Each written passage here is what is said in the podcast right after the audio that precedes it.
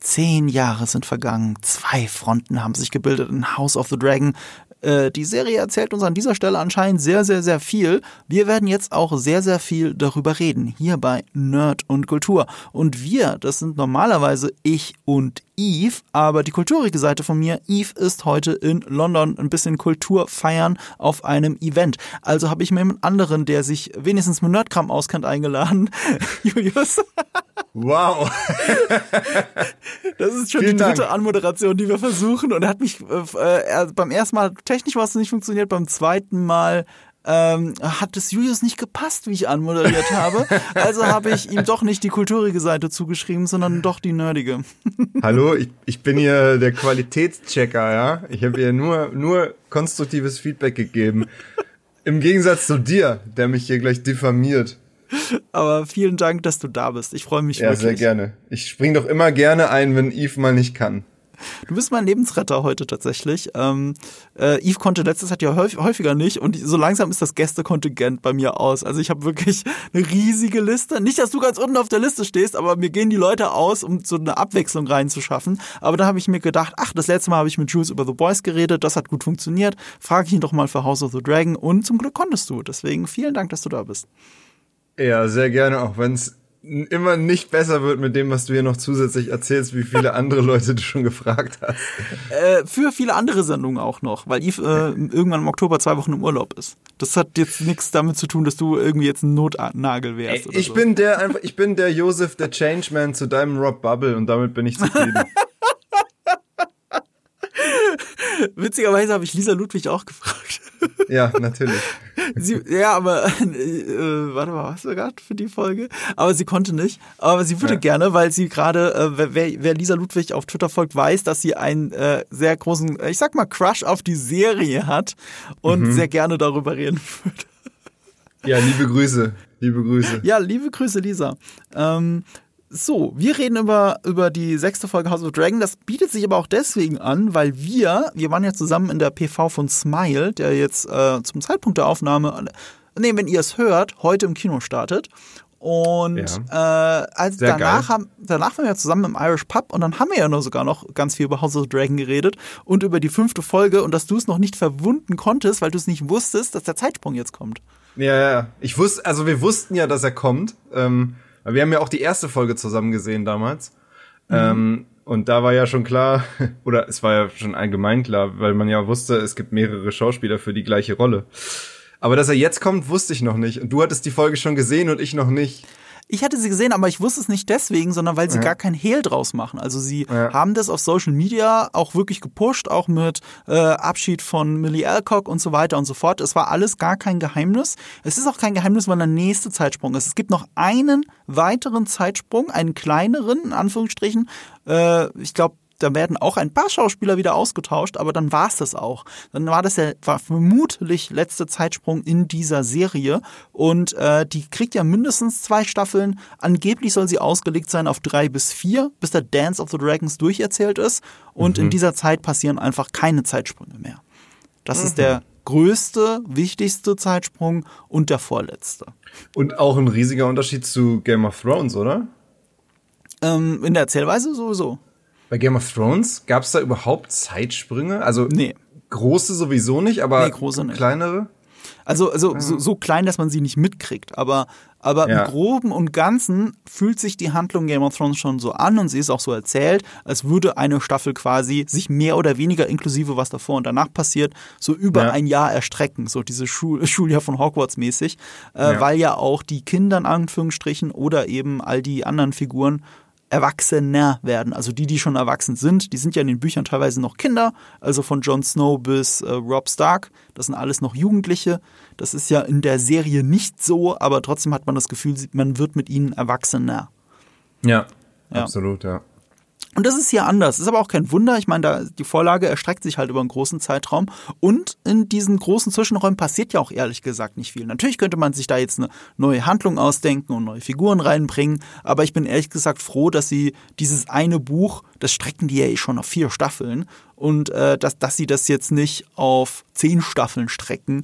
Ähm, einfach nur um keine Zeitsprünge drin zu haben.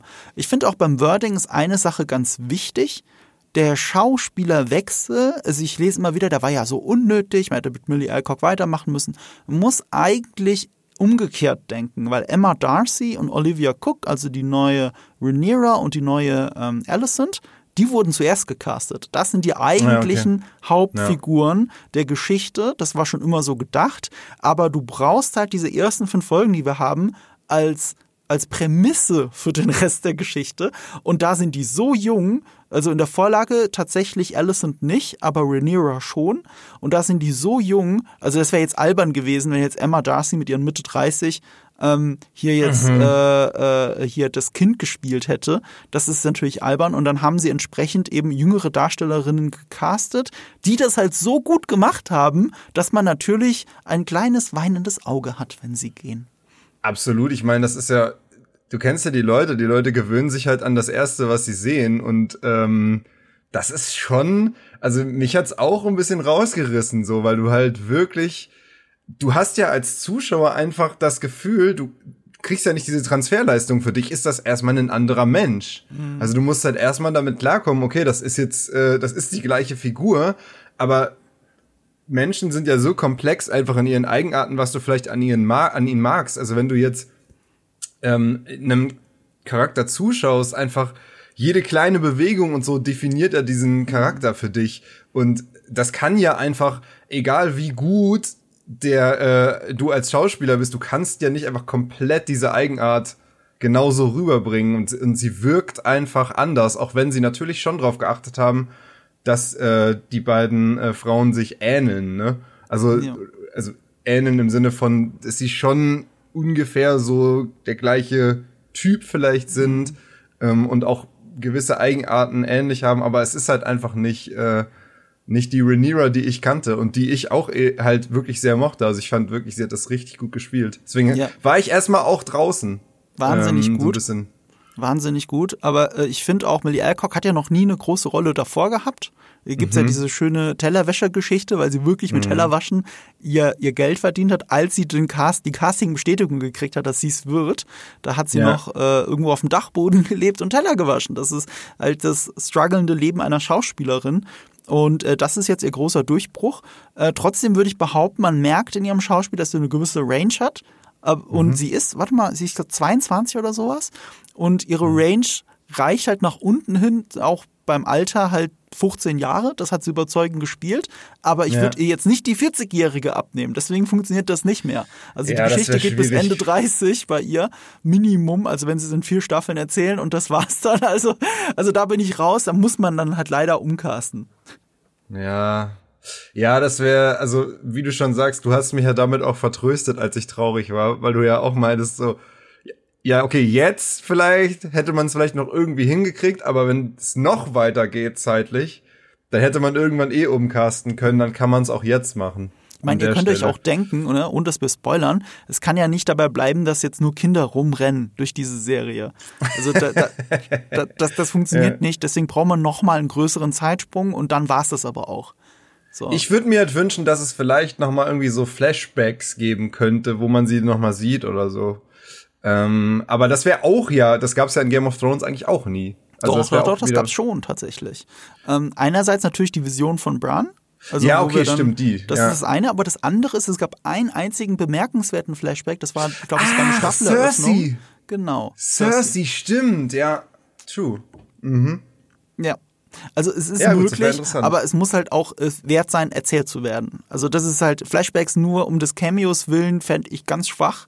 Es muss wirklich ja. etwas zu erzählen haben. Ich finde aber auch, also so kompliziert ist die Beziehung zwischen Alicent und äh, Rhaenyra nicht, dass sie jetzt unbedingt Flashbacks brauchen, damit ich die noch besser verstehe, die Beziehung. Ich finde es eher bemerkenswert, wie nach diesem zehn Jahre Zeitsprung, wo die Figuren überall in ihrem Leben stehen. Also es sind auch, sie fühlen sich auch deswegen anders an, nicht nur weil es andere Schauspieler sind, sondern weil sie wirklich ganz woanders in, die, in ihrem Leben stehen. Und das wirkt wie ein krasser mhm. Sprung, aber denkt mal an euer eigenes Leben zurück, wo ihr vor zehn Jahren wart, was ihr noch vor zehn Jahren gedacht habt, selbst was eure politischen Überzeugungen vor zehn Jahren waren und was sie jetzt sind, gleicht das mal ab. Und es ist schon extrem, was in zehn Jahren passiert. Absolut. Ja, so, ich sag mal, untätig war sie jetzt nicht, ne? nee, so kann man es auch bezeichnen. so kann man es auch bezeichnen. Wir gehen, das, wir gehen das dann gleich durch ähm, ähm, im Detail in der Besprechung. Nicht mal chronologisch. Hier können wir jetzt endlich mal mehr in die Richtung gehen, wie ich gerne Folgenbesprechungen mache.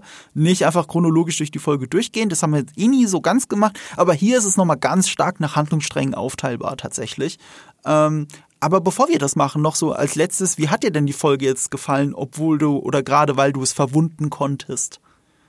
Ich fand die Folge allgemein ziemlich gut. Ich fand sie sehr, aber sehr unübersichtlich. Also ich hatte, ähm, ich hatte wirklich Probleme zu checken, wer ist jetzt wer in dieser ganzen äh, Situation. Ich weiß nicht, ob wir darauf dann lieber in den einzelnen Szenen drauf gingen. Ähm, aber es sind ja unfassbar viele neue Figuren, einfach mhm. weil es viele neue Kinder gibt, die mhm. halt, ähm, wo man auch erstmal checken muss, okay, wer ist jetzt von wem das Kind und so.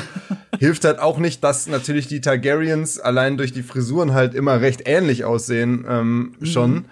Ähm, und äh, das fand ich halt echt unübersichtlich, worum es da also wer jetzt genau wer ist, das wird zum ersten Mal hatte ich das irgendwie. Bei Game of Thrones war das normal. Bei Game of Thrones war das der Normalzustand, so, ah Mist, aus welchem Haus kommt der jetzt nochmal und von wem ist der das Kind? Aber das war bei House of the Dragon bisher halt nicht so, was irgendwie interessant ist, weil es halt relativ stringent war irgendwie.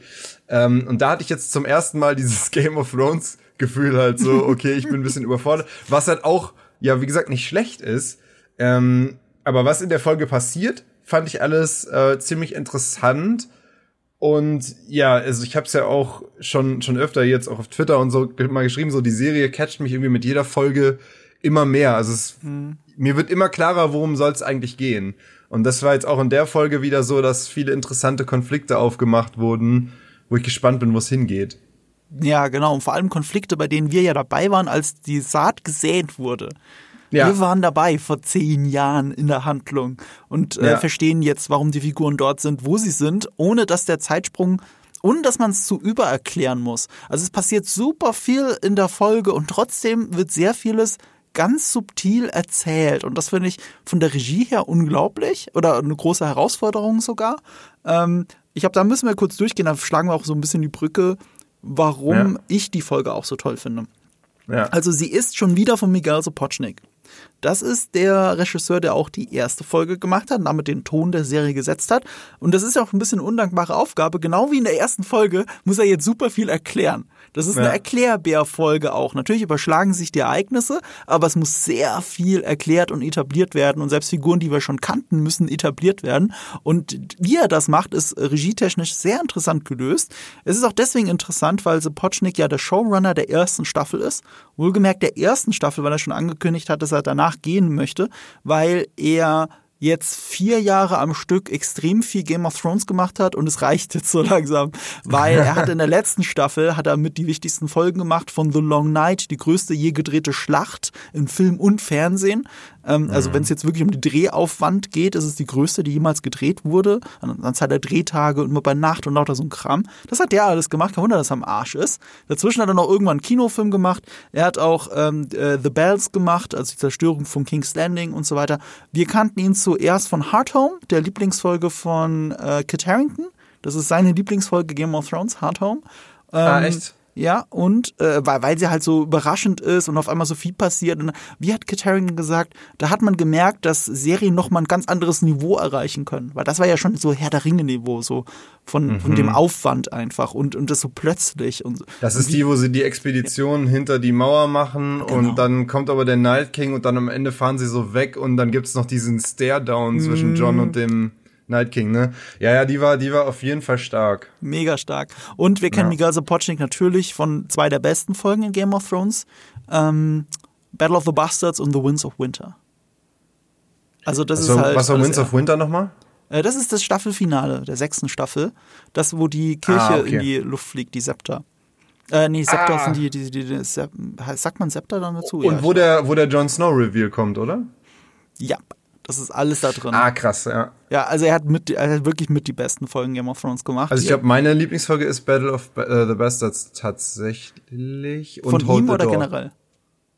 Äh, in generell. Generell. Also von ihm? Battle of the Bastards und Hold the Door fand ich auch unfassbar gut. Oh, das ist auch eine sechste Staffel. Ich, ich bleib ja, ja, ja, auch die sechste dabei. Staffel ist meine Lieblingsstaffel. Meine auch, meine auch. Ich bin Wirklich? ganz bei dir. Ja. okay, krass. Ja. Ist auch die perfekte Symbiose zwischen, was gibt's noch von der Vorlage und was kann man Ja. eigenes erzählen. Ab danach bricht es natürlich ein bisschen auseinander, aber ich bin ja nicht ganz unzufrieden wie die meisten da draußen. Und es liegt eben auch an Miguel Sapochnik. Ich liebe auch seine Regie in The Bells. Also ähm, ich, ich halt Ja. ganz viel von ihm. Ich hatte ja mal ein Interview mit ihm und das hat, äh, fand ich auch sehr schön. Er ist Storyboard-Artist gewesen. Das erklärt, warum seine Shots alle so gut aussehen. Ich Ja, hatte das ist ja das Ding, also bei The Bells und auch bei, ähm, äh, bei The Long Night, also das sind ja beides Folgen, was man jetzt quasi vom Plot her daran kritisieren kann, okay, aber visuell ist es halt das, das krasseste, was du je im, im TV gesehen hast. Also auch The Bell, da wo sie halt durch diese Trümmern von, von King's Landing halt laufen in Zeitlupe und dann, also das ist halt alles so stark einfach inszeniert. Ja, Wahnsinn. Und das ist halt er. Und deswegen war es so wichtig, dass er in der ersten Staffel auch den Ton setzt. Schade, dass er geht, wird durch Alan Taylor ersetzt als Showrunner. Der hat äh, in den ersten zwei Staffeln die meisten Folgen Game of Thrones gedreht. Ist auch so ein alter Sopranos-Veteran. Ähm, deswegen glaube ich ein ganz adäquater Ersatz. Und das ist seine zweite von, ich glaube, drei Folgen, die er in der ersten Staffel macht. Und es ist halt wieder so eine Erklärbärfolge. Ich bin gespannt, was die andere ist. Also es ist nicht das Staffelfinale. Es, es könnte die neunte sein. Klingt, das klingt dann für mich wieder so nach, oh, es gibt noch eine Schlacht oder irgendwie sowas. Wer weiß das genau. Das ist ja das Ding, die neunte ist immer die krasseste Folge bei Game of Thrones gewesen, in jeder Staffel. neunte oder achte, es wechselt sich gerne ein bisschen ab, aber äh, ja. neunte oder achte, okay. Ja, weil die neunte war doch auch Battle of the Bastards ähm, und so, ja. Mm, ja, ja, genau, genau. Bin ich gespannt, ob das wieder so ist. Alles ist möglich. Äh, gerade mit Miguel Sapochnik. Das Drehbuch hat Sarah Hess geschrieben, die ist auch Executive Producer der Serie. Ähm, ich kann aber gar nicht, sonst gar nicht so viel zu ihr sagen, außer dass sie äh, bei Dr. House auch einige Folgen geschrieben hat und ich liebe ja diese Serie, deswegen macht sie dann schon mal automatisch einen Stein, ein Bre- Stein im Brett bei mir. Und äh, sie schreibt auch die vorletzte Folge. Also genau die, bei der vielleicht Miguel Sapochnik wieder Regie führt. Das kann man wahrscheinlich rausfinden. Das hätte ich mal nachgucken sollen. Das weiß ich aber nicht. Vielleicht haben sie es auch nicht angekündigt. Ähm, okay, das ist so das Technische hinter der Folge. Und dann kommen wir direkt zur Regie von Sopochnik, weil das sieht man sehr stark im Intro. Oder was heißt, also nee, warte halt. was meine ich mit Intro? Ich wollte jetzt eigentlich über die erste Szene reden, aber wir müssen ja tatsächlich über das Intro reden, weil sich das massiv verändert hat. Ist dir das direkt aufgefallen? Nee. Das hat sich, das hat einen Riesensprung gemacht. Und zwar, weil sich natürlich einiges verändert hat. Also zum Beispiel der Tod von Emma Aaron, also die erste Frau von Viserys, spielt keine Rolle mehr. Deswegen spielt sie auch im Intro keine Rolle mehr. Ah, okay.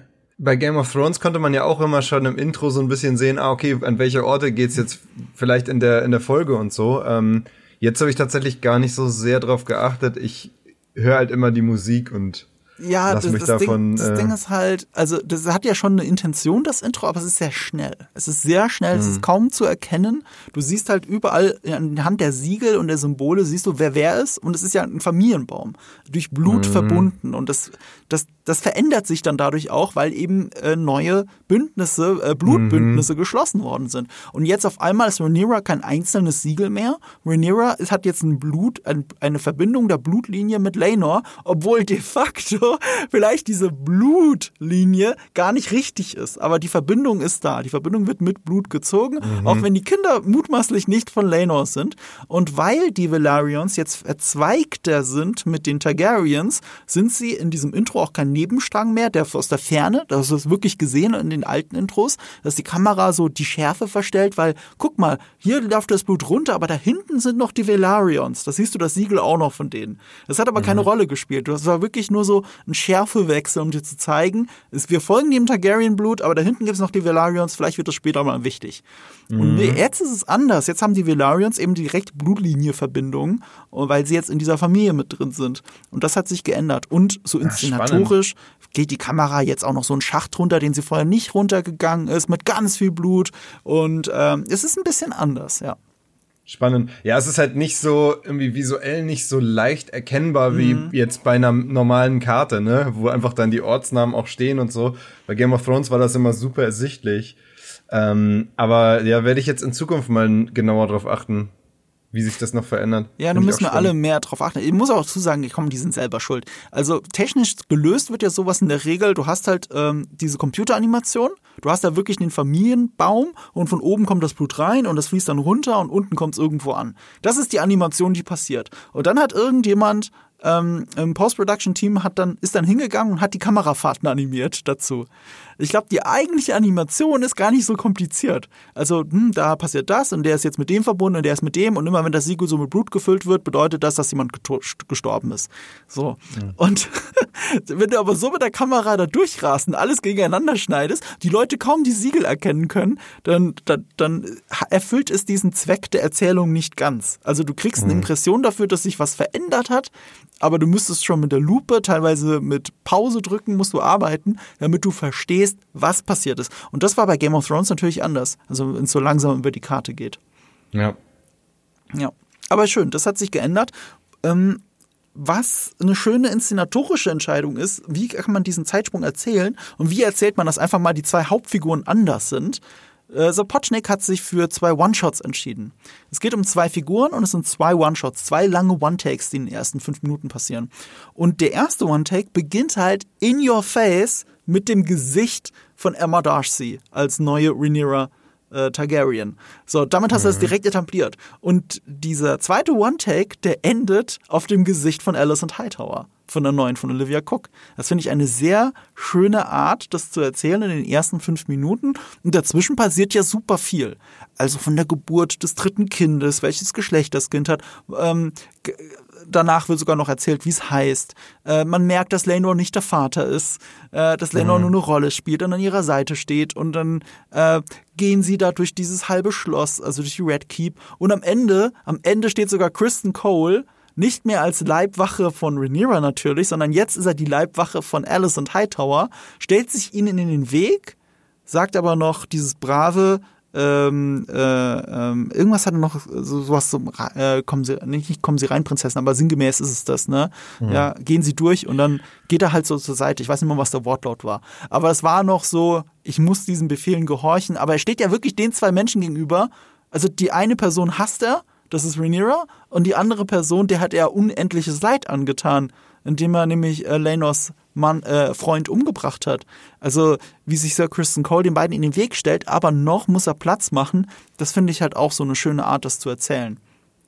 Ja, absolut.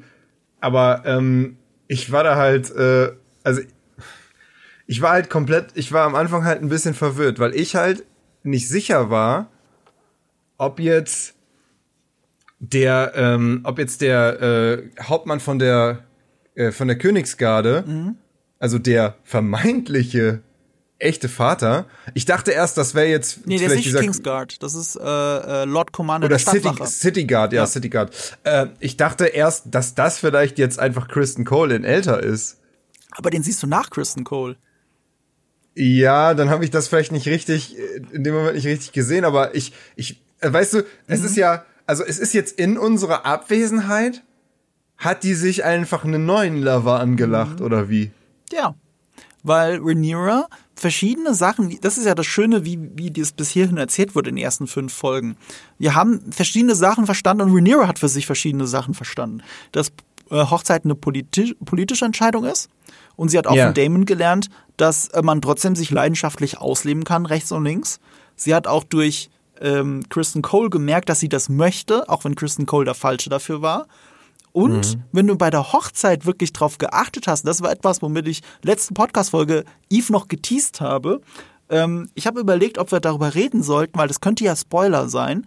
Und äh, da es Eve nicht aufgefallen war, haben wir es nicht besprochen, weil dann hatte ich das Gefühl, okay, wenn es einem normalen Zuschauer, oh sorry, in Anführungsstrichen wie Eve nicht auffällt, dass etwas zwischen Harvin Strong und Rhaenyra sich anbahnt während dieser Hochzeit.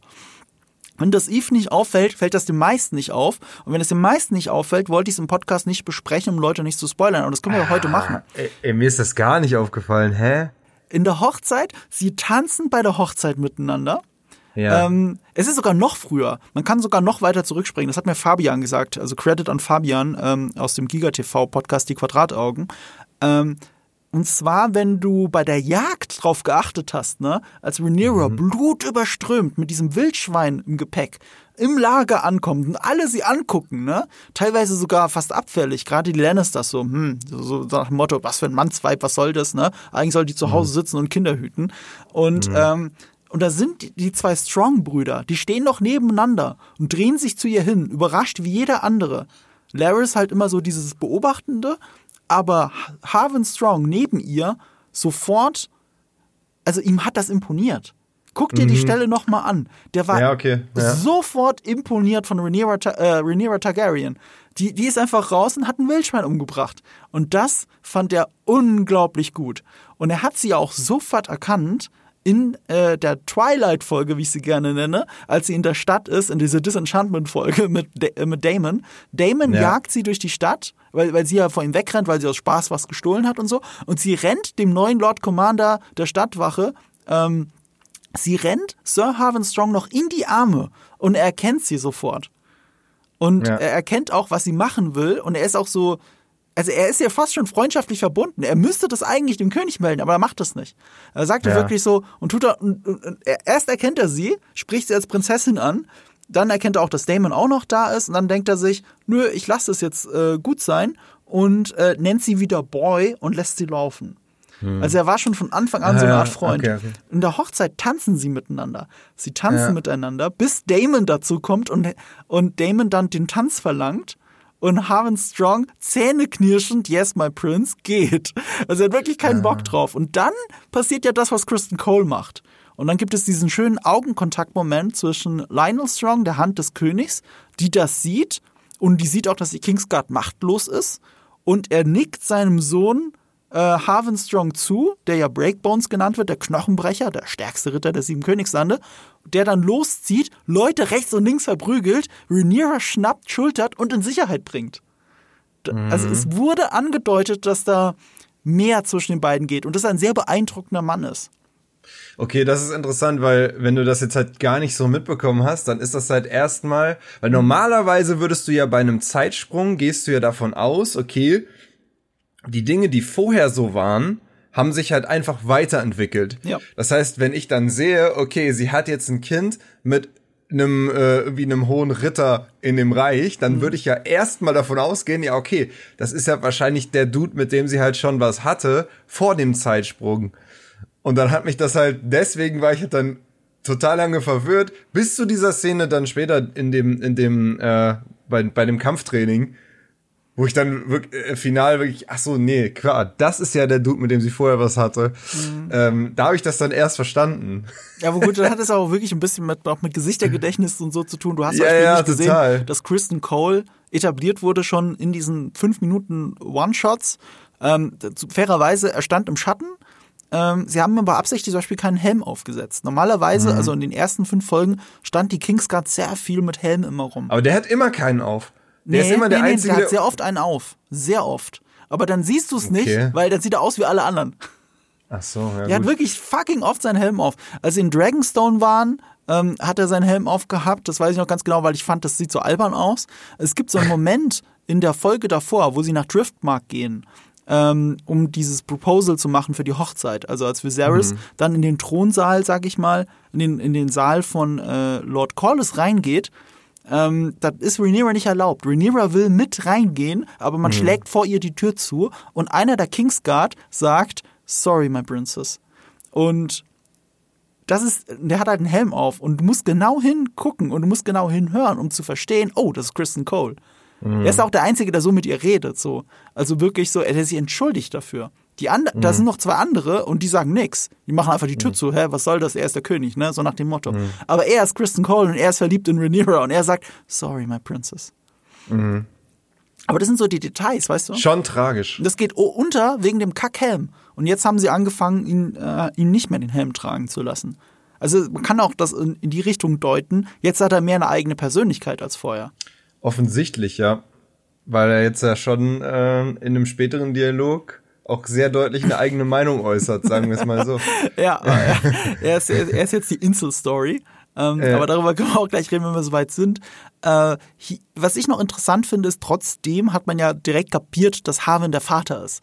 Also sie mussten keinen Moment zeigen, in dem die zwei sich heimlich so Arm in Arm, so, so, so keine Ahnung, wie in Star Wars Episode 3, weißt du, wo, mhm. wo äh, Anakin in den Raum reinkommt und da ist Padme, die hat schon die ganze Zeit auf ihn gewartet und so, ah, wir müssen unsere Liebe geheim halten. So, so, so einen Moment hast du da gar nicht.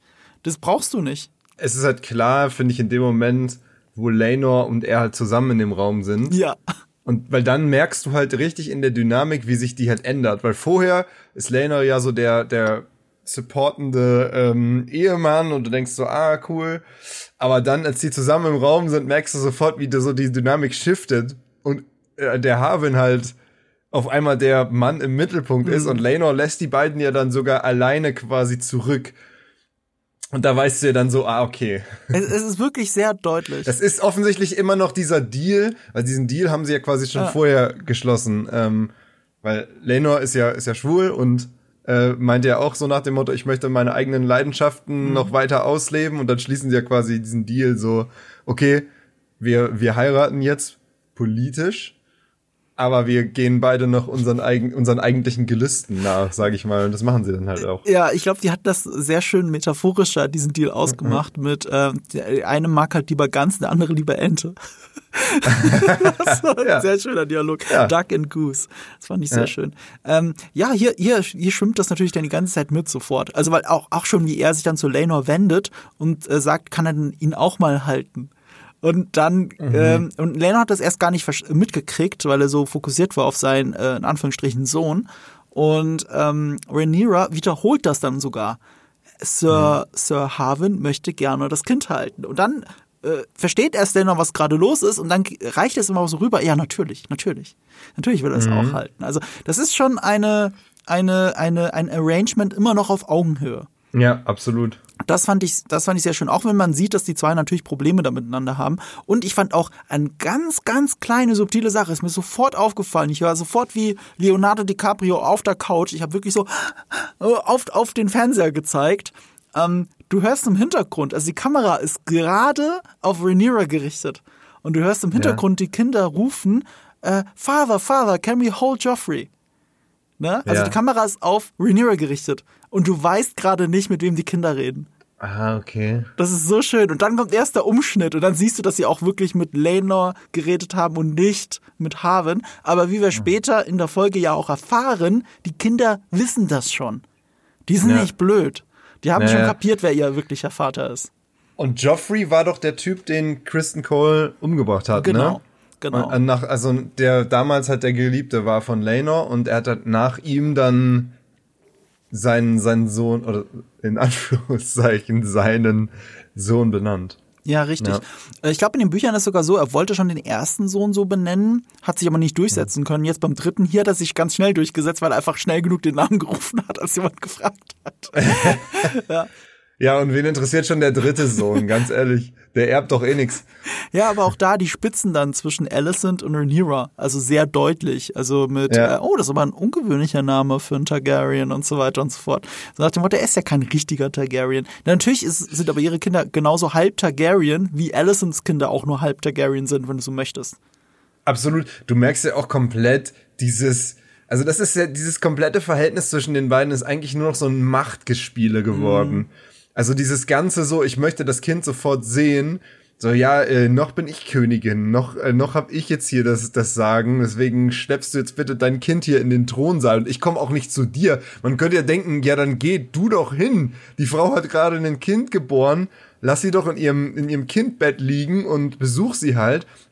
Aber nein, sie zitiert sie her. Mhm. Und das ist ja nur dieses, dieses, die ganze Zeit dieses, dieses Machtspiel von mhm. zwischen den beiden, so wo eigentlich klar ist, eigentlich würde sie lieber ihre, ihre äh, Kinder auf dem Thron sehen.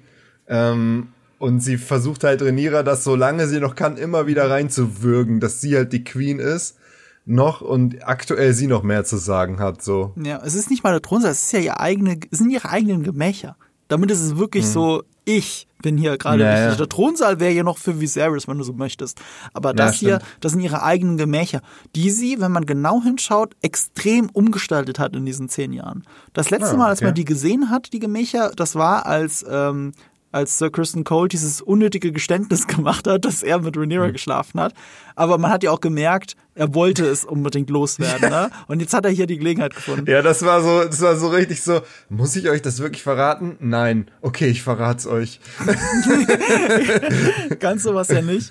Aber es hat ja sehr, ihn sehr schwer belastet und was, was hätte er auch äh, sonst denken sollen? Also er hatte von dieser Damon-Geschichte ja nichts mitgekriegt. Wir als allwissender Zuschauer haben natürlich mhm. eine Ahnung, aber wenn wir jetzt an der Stelle Sir Kristen Cole gewesen wären, hätten wir natürlich gedacht, oh, sie weiß es. Sie weiß es, so wie sie rumdruckst, sie weiß es ganz genau. Die Frage ist natürlich, ja, was macht man damit? Und äh, wenn man jetzt manipulativ perfide ist, wartet man natürlich, solange es geht und leugnet auch, solange es geht. Aber Sir Kristen mhm. Cole sitzt hier auf brennenden Kohlen. Er, er, mhm. er, möchte, er möchte am liebsten wegen seiner Ehre sterben, die also wegen Ehrlosigkeit sterben. Er, ja. er, er will es sagen, er hat aber niemanden, dem er es sagen kann. Er hat niemanden, dem er es sagen kann. Und deswegen sagt er das. Deswegen finde ich also überhaupt gar keine schlechte Entscheidung, dass es so passiert, nee, wie es nee. passiert. Und das ist halt der letzte Moment, wo wir in Allisons äh, Räumlichkeiten waren vorher. Und wenn du da überall hinschaust, das ist auch wirklich ein ganz prominenter Shot, wie sie aufsteht, das Kind übergibt, Kristen Cole kommt rein, sie geht durch den Raum und du siehst überall die Wandteppiche der Targaryens in ihrem Zimmer. Und die gibt's mhm. überall in, in, in dieser Red Keep. Die alten Wandteppiche der Targaryens, das sind Orgien aus Old Valyria. Die werden dargestellt auf denen. Du siehst im Hintergrund nur Pornografie. Das ist ja Raum gewesen. Also gerade, es gibt auch alte Targaryen-Darstellungen, sind Drachen auch noch mit dabei, weil der Ursprung der Drachen ist ein bisschen ungeklärt in dieser Welt. Soll aber wohl auch damit zu tun haben, dass Menschen mit magischen Wesen was hatten und deswegen Targaryen-Blut und deswegen gebären immer mal wieder Targaryens äh, Kinder, die komische, also ledrige, ledriges Äußeres haben und Geflüge und Flügel, so wie bei Daenerys. Also Daenerys, okay. also da, da ist mehr im Busch zwischen Drachen und Targaryens oder Valerian, äh, äh, Valyra, sagen wir es so, als man denkt. Und das wird okay. auf diesen Wandteppichen dargestellt, die sie eigentlich hat. Und die hat sie alle runternehmen lassen. Der Raum ist jetzt blau. Und äh, es ist auch sehr schwer in der Farbkorrektur zu erkennen. Ich habe wirklich gedacht, so ist das jetzt grün oder ist das jetzt blau? Es geht so ins Türkisene, aber es hat so, so was Himmelfarbendes, wenn man so möchte. Und da steht mhm. sie in diesem Shot, wenn sie in ihren Raum reinkommen, da steht sie wie ein Leuchtturm in diesem Fenster, lässt gerade das Kleid ausmessen von der Bediensteten oder sowas, in ihrem Grün, in diesem Kriegs, in den Kriegsfarben der ähm, Hightowers, in diesem blauen Raum. Sie sticht heraus wie ein Turm, der vor Himmel steht. Mhm. Also vor dem Horizont, wenn du so möchtest. Und das ist schon ähm, eine sehr heftige Bildsprache, finde ich. Ja. Ja, absolut. Dann reicht es, wenn Viserys reinkommt und man sieht, oh, ihm fehlt ein Arm. Es ist sehr viel passiert in diesen zehn Jahren.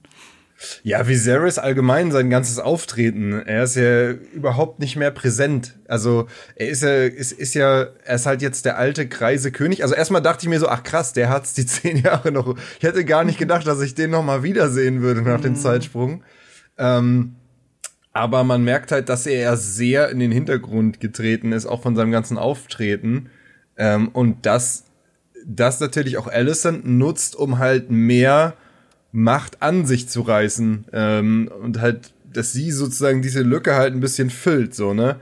Ihr Ehemann ist jetzt mehr so unterwegs, so nach dem Motto, ich bin alt, bitte vertragt euch doch alle. Ich will einfach eine große, glückliche mhm. Familie haben.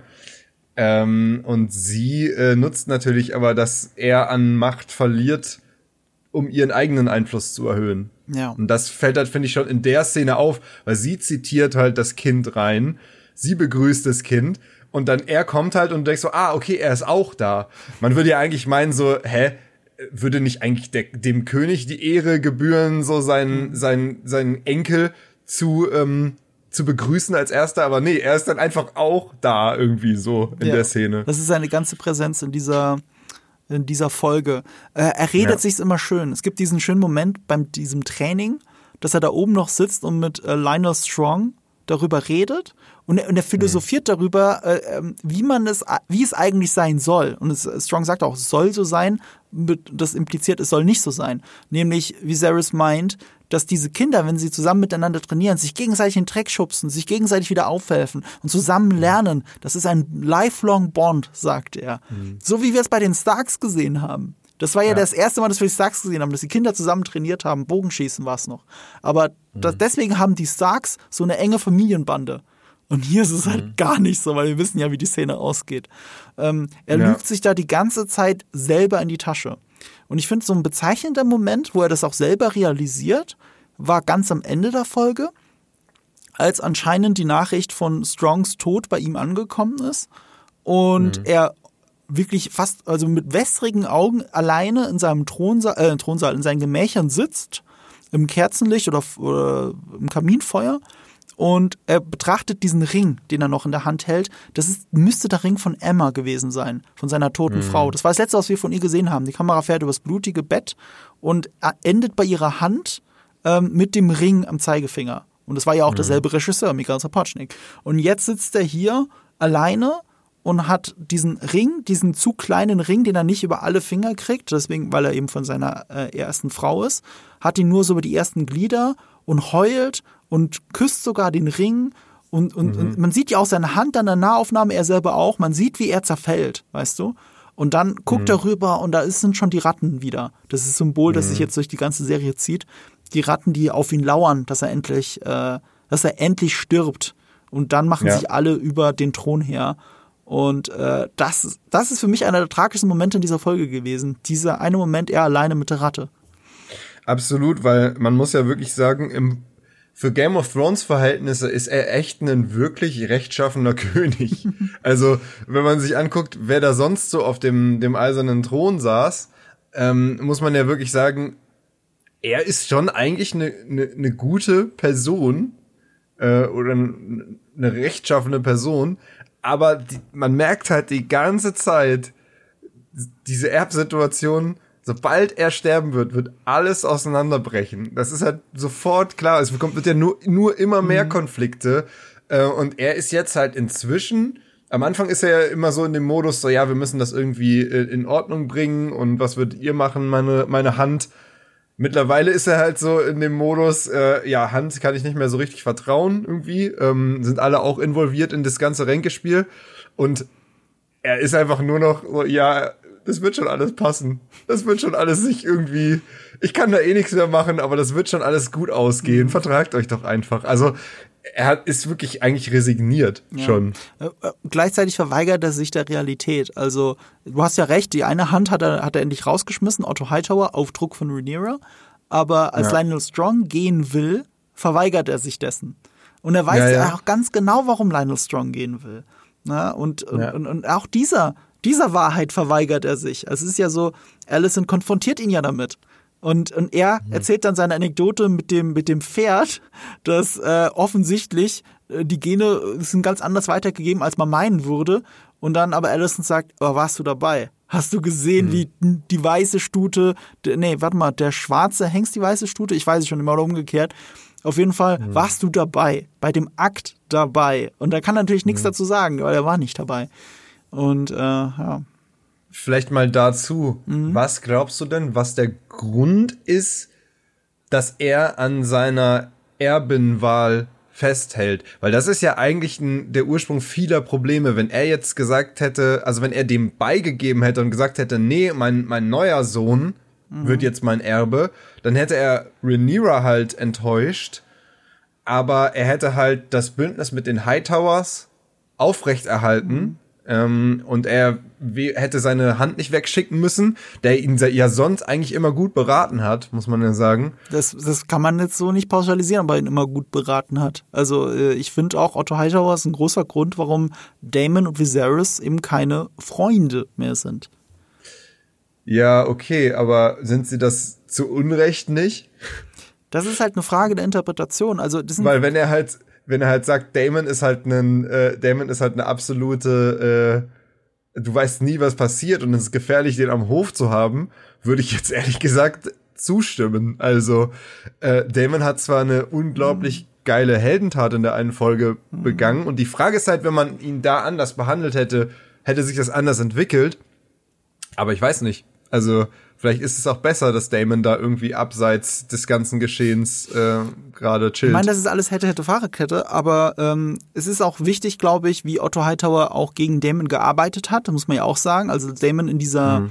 in, in, in, diesem Brothel, äh, in diesem Bordell dann diese Ansprache gemacht hat. Wir haben nie gesehen, dass er das gesagt hat. Was Otto Hightower mhm. behauptet.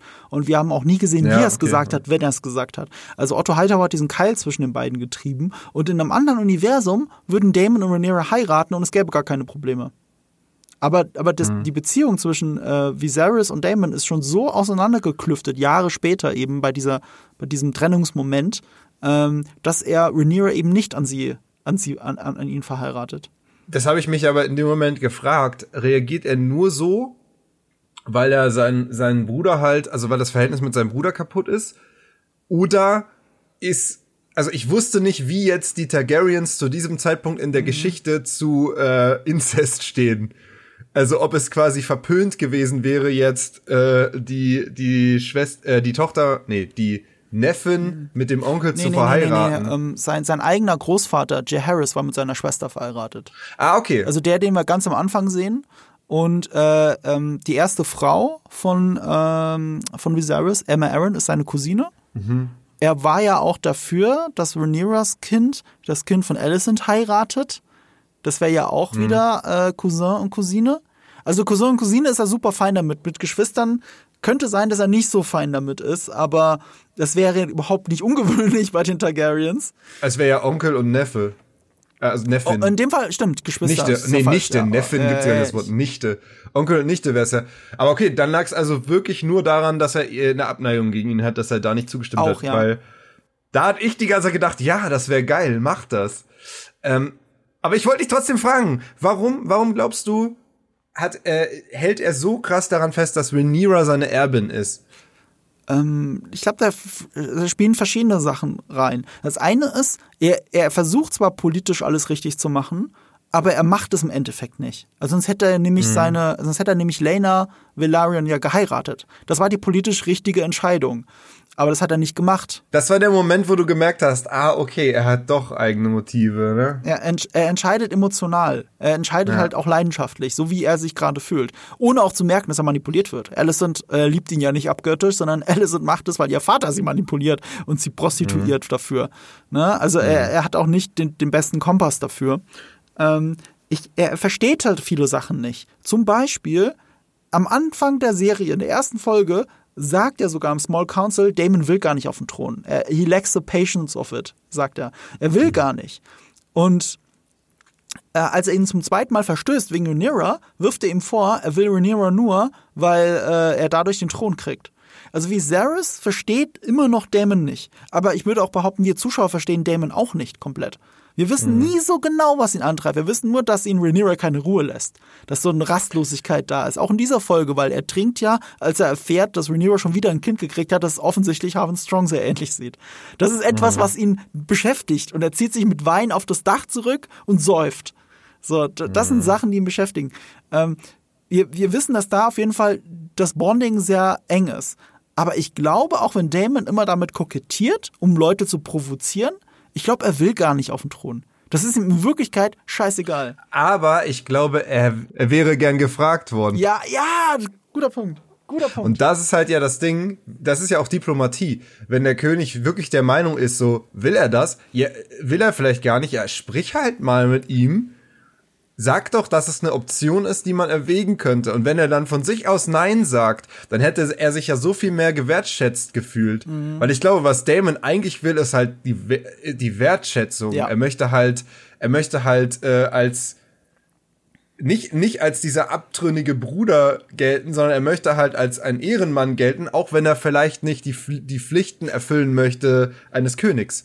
Ähm, aber das ist ja genau das Ding. Das gelingt halt nie, ihm dieses Gefühl zu geben.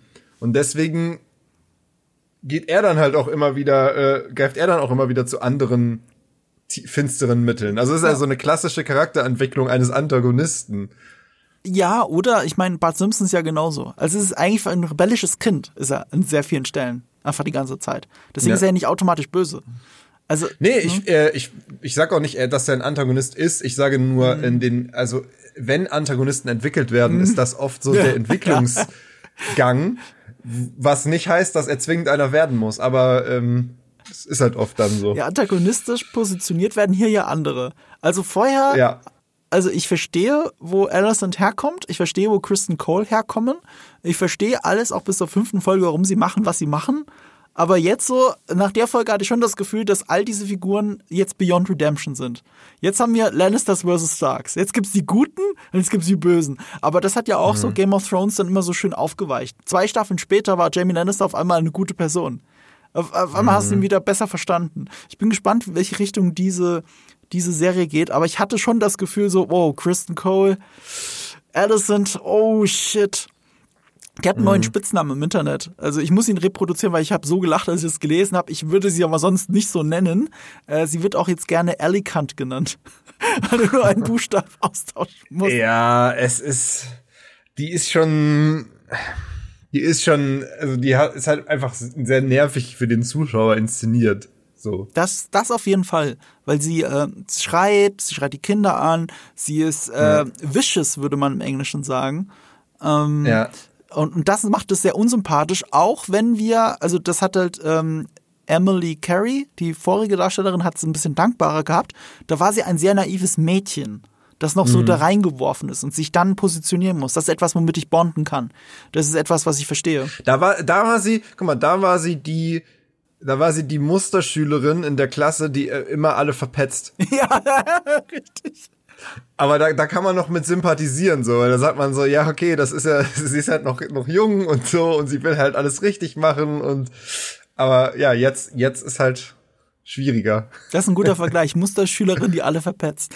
Ähm, ja. Hier ist es jetzt anders, am anderen Punkt angekommen. Was ich sehr interessant finde, ist, dass Olivia Cook, als sie so bei der Findung dieser Figur auch mit Miguel Sapochnik geredet hat, hat, ist dann irgendwann ein ganz einfacher Name gefallen, um die Figur zu beschreiben und zu verstehen, nämlich Trump. Donald Trump. Mhm. Das fand ich sehr interessant. Sie ist jetzt für mich nicht Donald Trump, dafür ist sie doch zu zu vielschichtig im Verhältnis zu ihm. Aber, aber man versteht so ein bisschen, wo es herkommt. Ne? Schwierige ja. Kindheit, Eltern, die sie in Wirklichkeit gar nicht geliebt haben, ähm, aus reichem Hause. Aber viel wichtiger, und das sieht man hier ganz stark, es ist das Erzkonservative. Sie hm. behauptet die ganze Zeit, auch Alison im Gespräch mit, mit, mit, mit, mit Kristen Cole, und das ist ja ihr engster Vertrauter, als ihm dieses Wort Kant entfleucht und er sich dafür entschuldigt, sagt sie als erstes, äh, äh, I must believe that honor and decency prevails oder irgendwie sowas. Mhm.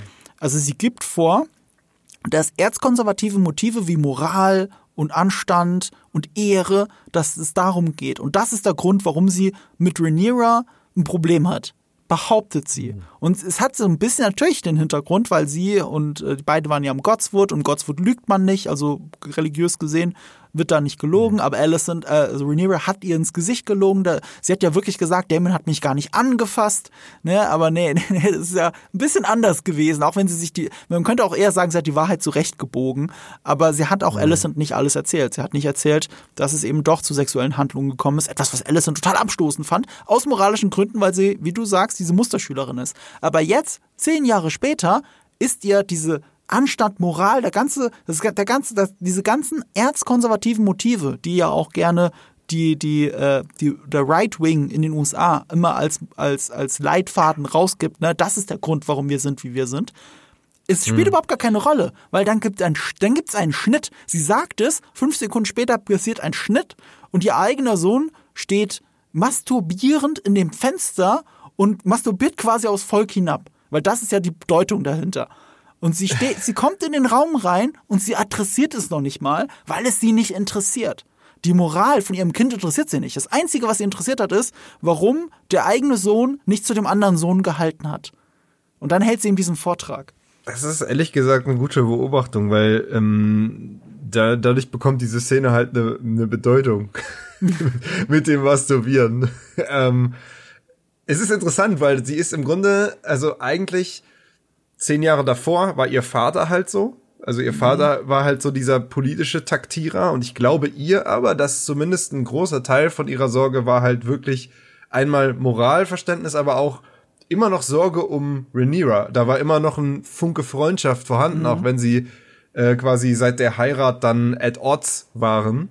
Mhm. Und sie ist aber in den zehn Jahren eigentlich zu ihrem Dad geworden. Also sie ist halt dann ist halt wirklich aus den, und das ist ja auch eine interessante Beobachtung, wie halt auch, weil du es jetzt auch mit aktuellen politischen Sachen verglichen hast, wie vielleicht wirklich die Wurzel dann dieser politischen Einstellungen ja oft wirklich darin liegt, mhm. dass du halt äh, ja irgendwas äh, bewahren willst, äh, wo du glaubst, dass das wird in der heutigen Zeit äh, zu kommt zu kurz. Aber das kann halt verkommen zu einem politischen ja. Instrument einfach über die Jahre. Und genau mhm. das sehen wir hier. Ah, sehr gut beobachtet, ja, genau so ist es. Daher kommt oft Konservatismus. Es heißt ja auch bewahren, konservieren. Das ja. bedeutet das ja wirklich. Aber im Endeffekt, wenn du dann erstmal an der Macht bist, ähnlich bei Donald Trump, ähnlich wie jetzt bei Alison Hightower, dann willst du diese Macht bewahren um jeden Preis. Weißt du, mhm. selbst wenn sie wirklich Angst hätte um Aegons Leben, ne, nachdem Rhaenyra auf dem Thron ist, sie könnte sich ja mit Aegon zurückziehen, nach Old Town und dort alt werden und sterben. Ne? Also es gibt eigentlich gar kein Problem theoretisch. Und es gibt auch gar kein Problem, weil Rhaenyra ja ein wirklich perfektes Friedensangebot macht. Mhm. Politisch gesehen hat Rhaenyra alles richtig gemacht. Sie sagt es dann auch, wenn wir die zwei jetzt miteinander verheiraten, dann sind alle Probleme weg und äh, es wird keine Streitigkeit im Thron geben. Niemand muss Angst um sein Leben haben. Und, und selbst Viserys sitzt da so, wow, a generous proposal, irgendwie sowas, ne? Aber jeder mhm. andere im Raum weiß, das wird nicht passieren. Mhm. Jeder andere im Raum weiß, das wird mhm. nicht passieren. Alicent ja hat nicht, äh, und das ist, Rhaenyra ist lösungsorientiert. Und ja. Alicent ist in dem Moment nicht lösungsorientiert. Sie möchte ja. die Macht ergreifen, komme was wolle. Das ist die einzige Lösung, die sie noch im Raum sieht. Ja. Es gibt kein Szenario für sie, in dem Rhaenyra auf dem Thron sitzt. Das darf nicht passieren. Und, äh, und, und diese Masturbationsszene, ich meine, da ist ja auch, Aegon will sich irgendwie rechtfertigen und sie greift ihn dann noch so ins Gesicht, also auch härter als Hightower es bei ihr gemacht hat. Hightower hat sie in den Arm genommen oder irgendwie sowas. Aber sie wird wirklich körperlich und schreit ihn schon fast an. Es geht um sein Leben. Er muss es endlich verstehen. Und das spiegelt so ein bisschen die Szene, in der Hightower sich von ihr verabschiedet im Regen und dann, und dann äh, wegreitet. Ähm, das war auch nochmal der Moment, wo er ihr eingeimpft hat, dass, er, dass sie endlich die Augen nicht mehr davor verschließen soll. Wenn Rhaenyra an den Thron kommt, muss Rhaenyra Alicent umbringen. Das wird passieren. Egal, wie sie zu Rhaenyra steht, egal, was sie denkt, egal, was sie glaubt, was sie nicht sehen will, das wird passieren. Und genau das sagt sie auch ihrem Sohn. Es wird wirklich mhm. eingeimpft vom Vater in die Tochter, von der Tochter in den Sohn.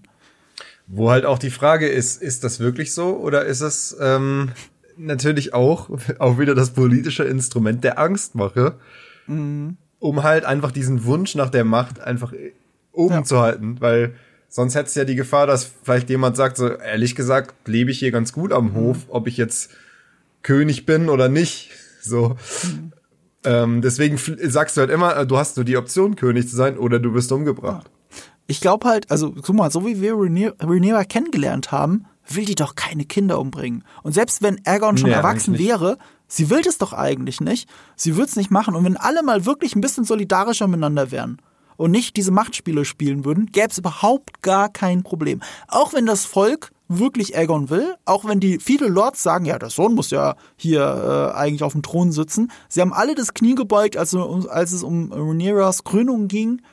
Ich glaube, also ohne Alicent und, und Otto Hightower wir hätten wir diese, all diese Probleme nicht. Wir hätten auch nicht mal einen Aegon. Wir hätten ja den Sohn nicht. Aber das ist witzig, weil damit ist ja eigentlich so, dass der Einzige, der hier recht hat, doch Viserys ist. Nämlich, Leute, chillt doch einfach alle mal. Ja. Wir hätten hier kein Problem, wenn ihr alle chillen würdet. Ja. Wir hätten auch kein Problem. Wir könnten alle mal in Ruhe lassen. Der will doch nur sein Lego bauen. Ja. Er will doch wirklich nur seine Modellstadt bauen. Lass doch den armen Mann und seine Eisenbahn in Ruhe. Ja, das habe ich auch, das habe ich auch so viel auf Twitter gelesen. Das wird einfach geschrieben, der arme Viserys. ja. Aber auch das ist, das, ey, wirklich, das hat die Serie so grandios gemacht. George R. Martin hat gemeint, dass Viserys eigentlich eine total langweilige Figur ist und so ein Nebenmann. Also er ist mhm. auch übergewichtig in der Vorlage und ist halt bekannt für seine Festspiele und so weiter. Das wäre mir zu sehr Robert Baratheon dann gewesen. Genau, ist eigentlich zu sehr Robert Baratheon und, und sogar noch langweiliger als Robert Baratheon. Robert Baratheon mhm. ist ja wenigstens ein Kriegerfeuer gewesen, der sich halt gehen lässt, weil er einfach nicht mehr kämpfen kann. Also weil er nicht mehr, weil er nichts zu kämpfen hat. Und das mhm. macht ihn auch, das deprimiert ihn ja gleichzeitig. Aber Viserys ist eigentlich nicht interessant. Und dann hat George R. R. Martin gemeint, und dann habe ich gesehen, wie Paddy Considine den spielt. Und dann mhm. war Sold. Das war wirklich so, wow, das ist eine so viel interessantere und sympathischere Figur, mit der man wirklich empathisch mitfühlen kann. Ich würde sogar behaupten, er ist, er ist eigentlich die netteste Figur, die wir in diesen kompletten ersten sechs Folgen gesehen haben. Ja, wie gesagt, das ist viel zu nett, um König in Game of Thrones zu sein. Das ist kein Wunder, dass das alles kaputt geht. das ist einfach, es geht nicht. Ja, das ist, das ist die traurige Wahrheit, leider. Ja. Ja. Okay. Ähm, dann, dann lass uns doch zu den Kindern rüberspringen. Mhm. Also dieser Kampf wird halt auf die, wir haben es ja schon gesagt, über Aegon auch, an die Kinder weitergeleitet. Also wirklich wie eine Erbfehde.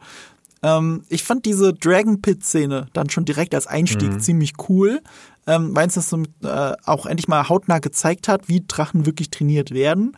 Ähm, aber da passieren so viele Sachen, die, die direkt auch dieses nonverbale Storytelling eigentlich ausmachen. Zum Beispiel, die Kinder von Alicent haben alle die Targaryen-Haare. Alle schön platinblond, silber. Silber wird's ja beschrieben in den Büchern. Und sie tragen grün. Mhm. Sie tragen beide grün. Die anderen Kinder, die von ähm, äh, Rhaenyra, die tragen blau-silber. Äh, weil sie haben ja nicht den Namen Targaryen. Sie tragen blau-silber, weil das sind die Farben der Velarions. Mhm. Weil die haben alle Velaryon als Nachnamen, nur wenn äh, der eine, ich glaube äh, Jake Harris oder so, wenn der auf den Thron mhm. steigen sollte, er würde dann den Nachnamen Targaryen wieder annehmen. Also sind ja. sie eigentlich Velaryons, deswegen sehen sie aus, wie, so, wie sie da so aussehen. Und sie sind die einzigen in der Szene zumindest, und das ist auch so ähm, wieder ein sehr cleverer Trick, sie sind die einzigen in der Szene, die valyrisch sprechen. Also theoretisch, also es sind ja nur so einfache Befehle, die sie an die Drachen gegeben haben, aber sie haben das in sehr flüssigem Valyrisch gesagt. Da steht noch die Übersetzerin neben ihnen, aber sie sind diejenigen, die Valyrisch reden. Und du hörst Aegon und Aemond, die zwei Kinder von Alicent, hörst du nichts Valyrisches sagen. Sie halten die Klappe. Aegon gähnt sogar, weil es ihm zu langweilig ist. Mhm. Ähm, und äh, als wir später zu Damon und Lena springen, äh, sind wir sogar, springen wir sogar in eine Szene in Pentos rein, in der Damon seiner Tochter valyrisch beibringt. Mhm. Also du merkst wirklich, Rhaenyra und Damon sind die einzigen in dieser, in dieser ganzen Geschichte, die wirklich versuchen, diese Targaryen-Traditionen weiterzureichen. Das ist ja nicht nur die mhm. Geheimsprache zwischen den beiden, damit nur die zwei kommunizieren können, sondern das ist eine echte Targaryen-Tradition. Und in der äh, zweiten Folge der Serie hört man auch Viserys auch valyrisch reden. Aber mhm. du siehst nie diese Kinder valyrisch reden. Ich glaube, mehr als Dracarys wirst du nie von denen hören. Das würde mich nicht wundern. Was bedeutet das zu hinterfragen wäre, wenn jetzt Alicents Kinder an die Macht kämen, dass die eigentlich dann vom Namen her irgendwie zwar Targaryens wären, aber diese Legacy eigentlich eher Hightower äh, eigentlich eher die Hightower Legacy fortführen ja. würden. Und es wird ja auch äh, symbolisch wird das ja auch dadurch klar, dass die ganze Zeit die Dracheneier schlüpfen bei Rhaenyra. Cyrex wirft äh, Eier und diese Eier schlüpfen dann auch. Das ist so dieses mhm. Ding in dem Lore. Die Drachen verlieren, äh, legen zwar Eier, aber die schlüpfen, die, die Hälfte von denen schlüpft gar nicht. Deswegen gibt's auch noch zu Daenerys Zeit Eier, die halt nie geschlüpft sind. Ja. Und keiner denkt, dass sie jemals schlüpfen würden. Aber es ist ja dann genau anders. Und, äh, und das ist ja das, wo Alicent wieder so einen schnippischen Kommentar hat, wie, hm, ich frag mich warum. Weil ähm, in, ihrer, in ihrer Vorstellung sind ja die Kinder von äh, äh, Rhaenyra keine, keine richtigen Targaryens. Aber ihre ja. schon. Was an den Haaren vielleicht stimmen mag, aber wie gesagt, vom Genpool her, äh, ne, sowohl Viserys Kinder als auch Rhaenyras Kinder sind ja nur halb Targaryen. Also ja. ja, also warum, wo ist dann der große Unterschied? Und die Götter, wenn du so möchtest, oder die Drachen, äh, sagen, äh, denken sich äh, mit diesen Eiern auf einer metaphorischen Ebene zumindest, das sind die wahren Targaryens. Die kriegen ihre Drachen, die schlüpfen auch. Und die anderen müssen sich zwei Drachen teilen. Ja. Also die drei Kinder. Also Aemond hat keinen Drachen. Ähm, äh, hier Dingsbums, äh, Aegon müsste den Drachen haben, der vorgesehen war für seinen verstorbenen Bruder in der ersten Folge. Und äh, den Drachen, den wir unten im Keller sehen, das ist äh, Dreamfire. Das ist der Drache von äh, Helena, heißt sie, glaube ich. Also die blonde Targaryen-Tochter von Viserys. Die wir in einer Szene kurz sehen. Das ist ihr Drache. Ah, okay. Sie hat einen, äh, Aemon nicht. Ja, das ist jetzt halt der Punkt, wo ich echt mit diesen Kindern irgendwie lost war. Ja. Aber deswegen, wahrscheinlich machen sie es deswegen halt auch so super offensichtlich, dass halt wirklich die einen Kinder äh, halt einfach blond sind und aussehen wie Targaryens mhm. und die anderen halt nicht. Es ist sogar noch offensichtlicher als in den Büchern. Also in den Büchern wird auch schon vermutet von allen, dass das die Kinder von Strong sind. Aber ja. es wäre gar nicht so sehr zu vermuten, wenn die Serie nicht gewisse Sachen machen würde. Zum Beispiel, die Velarions sind ja dunkelhäutig in der Serie. Das mhm. sind die ja gar nicht in der Vorlage. In der Vorlage sind sie äh, genau wie all die anderen äh, Altvalyrer, die wir kennengelernt haben, alle äh, hellblond, äh, äh, purpurne Augen, äh, silbernes mhm. Haar. Ne? und die und hier aber nicht. Und das ist auch gar nichts, das ist wirklich, das hat mich nie gestört. Im ganzen Gegenteil, ich glaube, umso länger die Serie guckt, umso weniger stört es ein. Also es ja. ist halt total, also es fühlt sich für mich total organisch gerade an.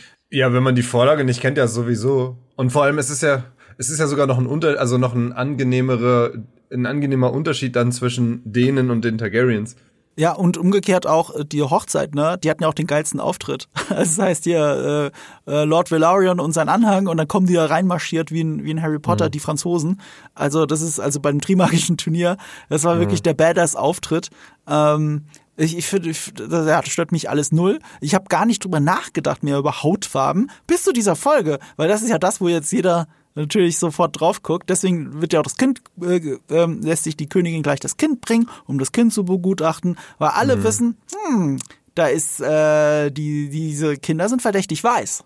Es geht ja nicht nur um, um die Haarfarbe in dem Moment. Es geht ja, ja, um, also sie kaschieren es ein bisschen mit, ja, also sie hat ja, also, also Viserys ist ja dieser, dieser äh, Blauäugige. Er sagt ja sogar, oh, er hat die Nase von seinem Vater und alle gucken sich in dem Raum an. ja, natürlich. So, also durch die Hautfarben wird's mega offensichtlich.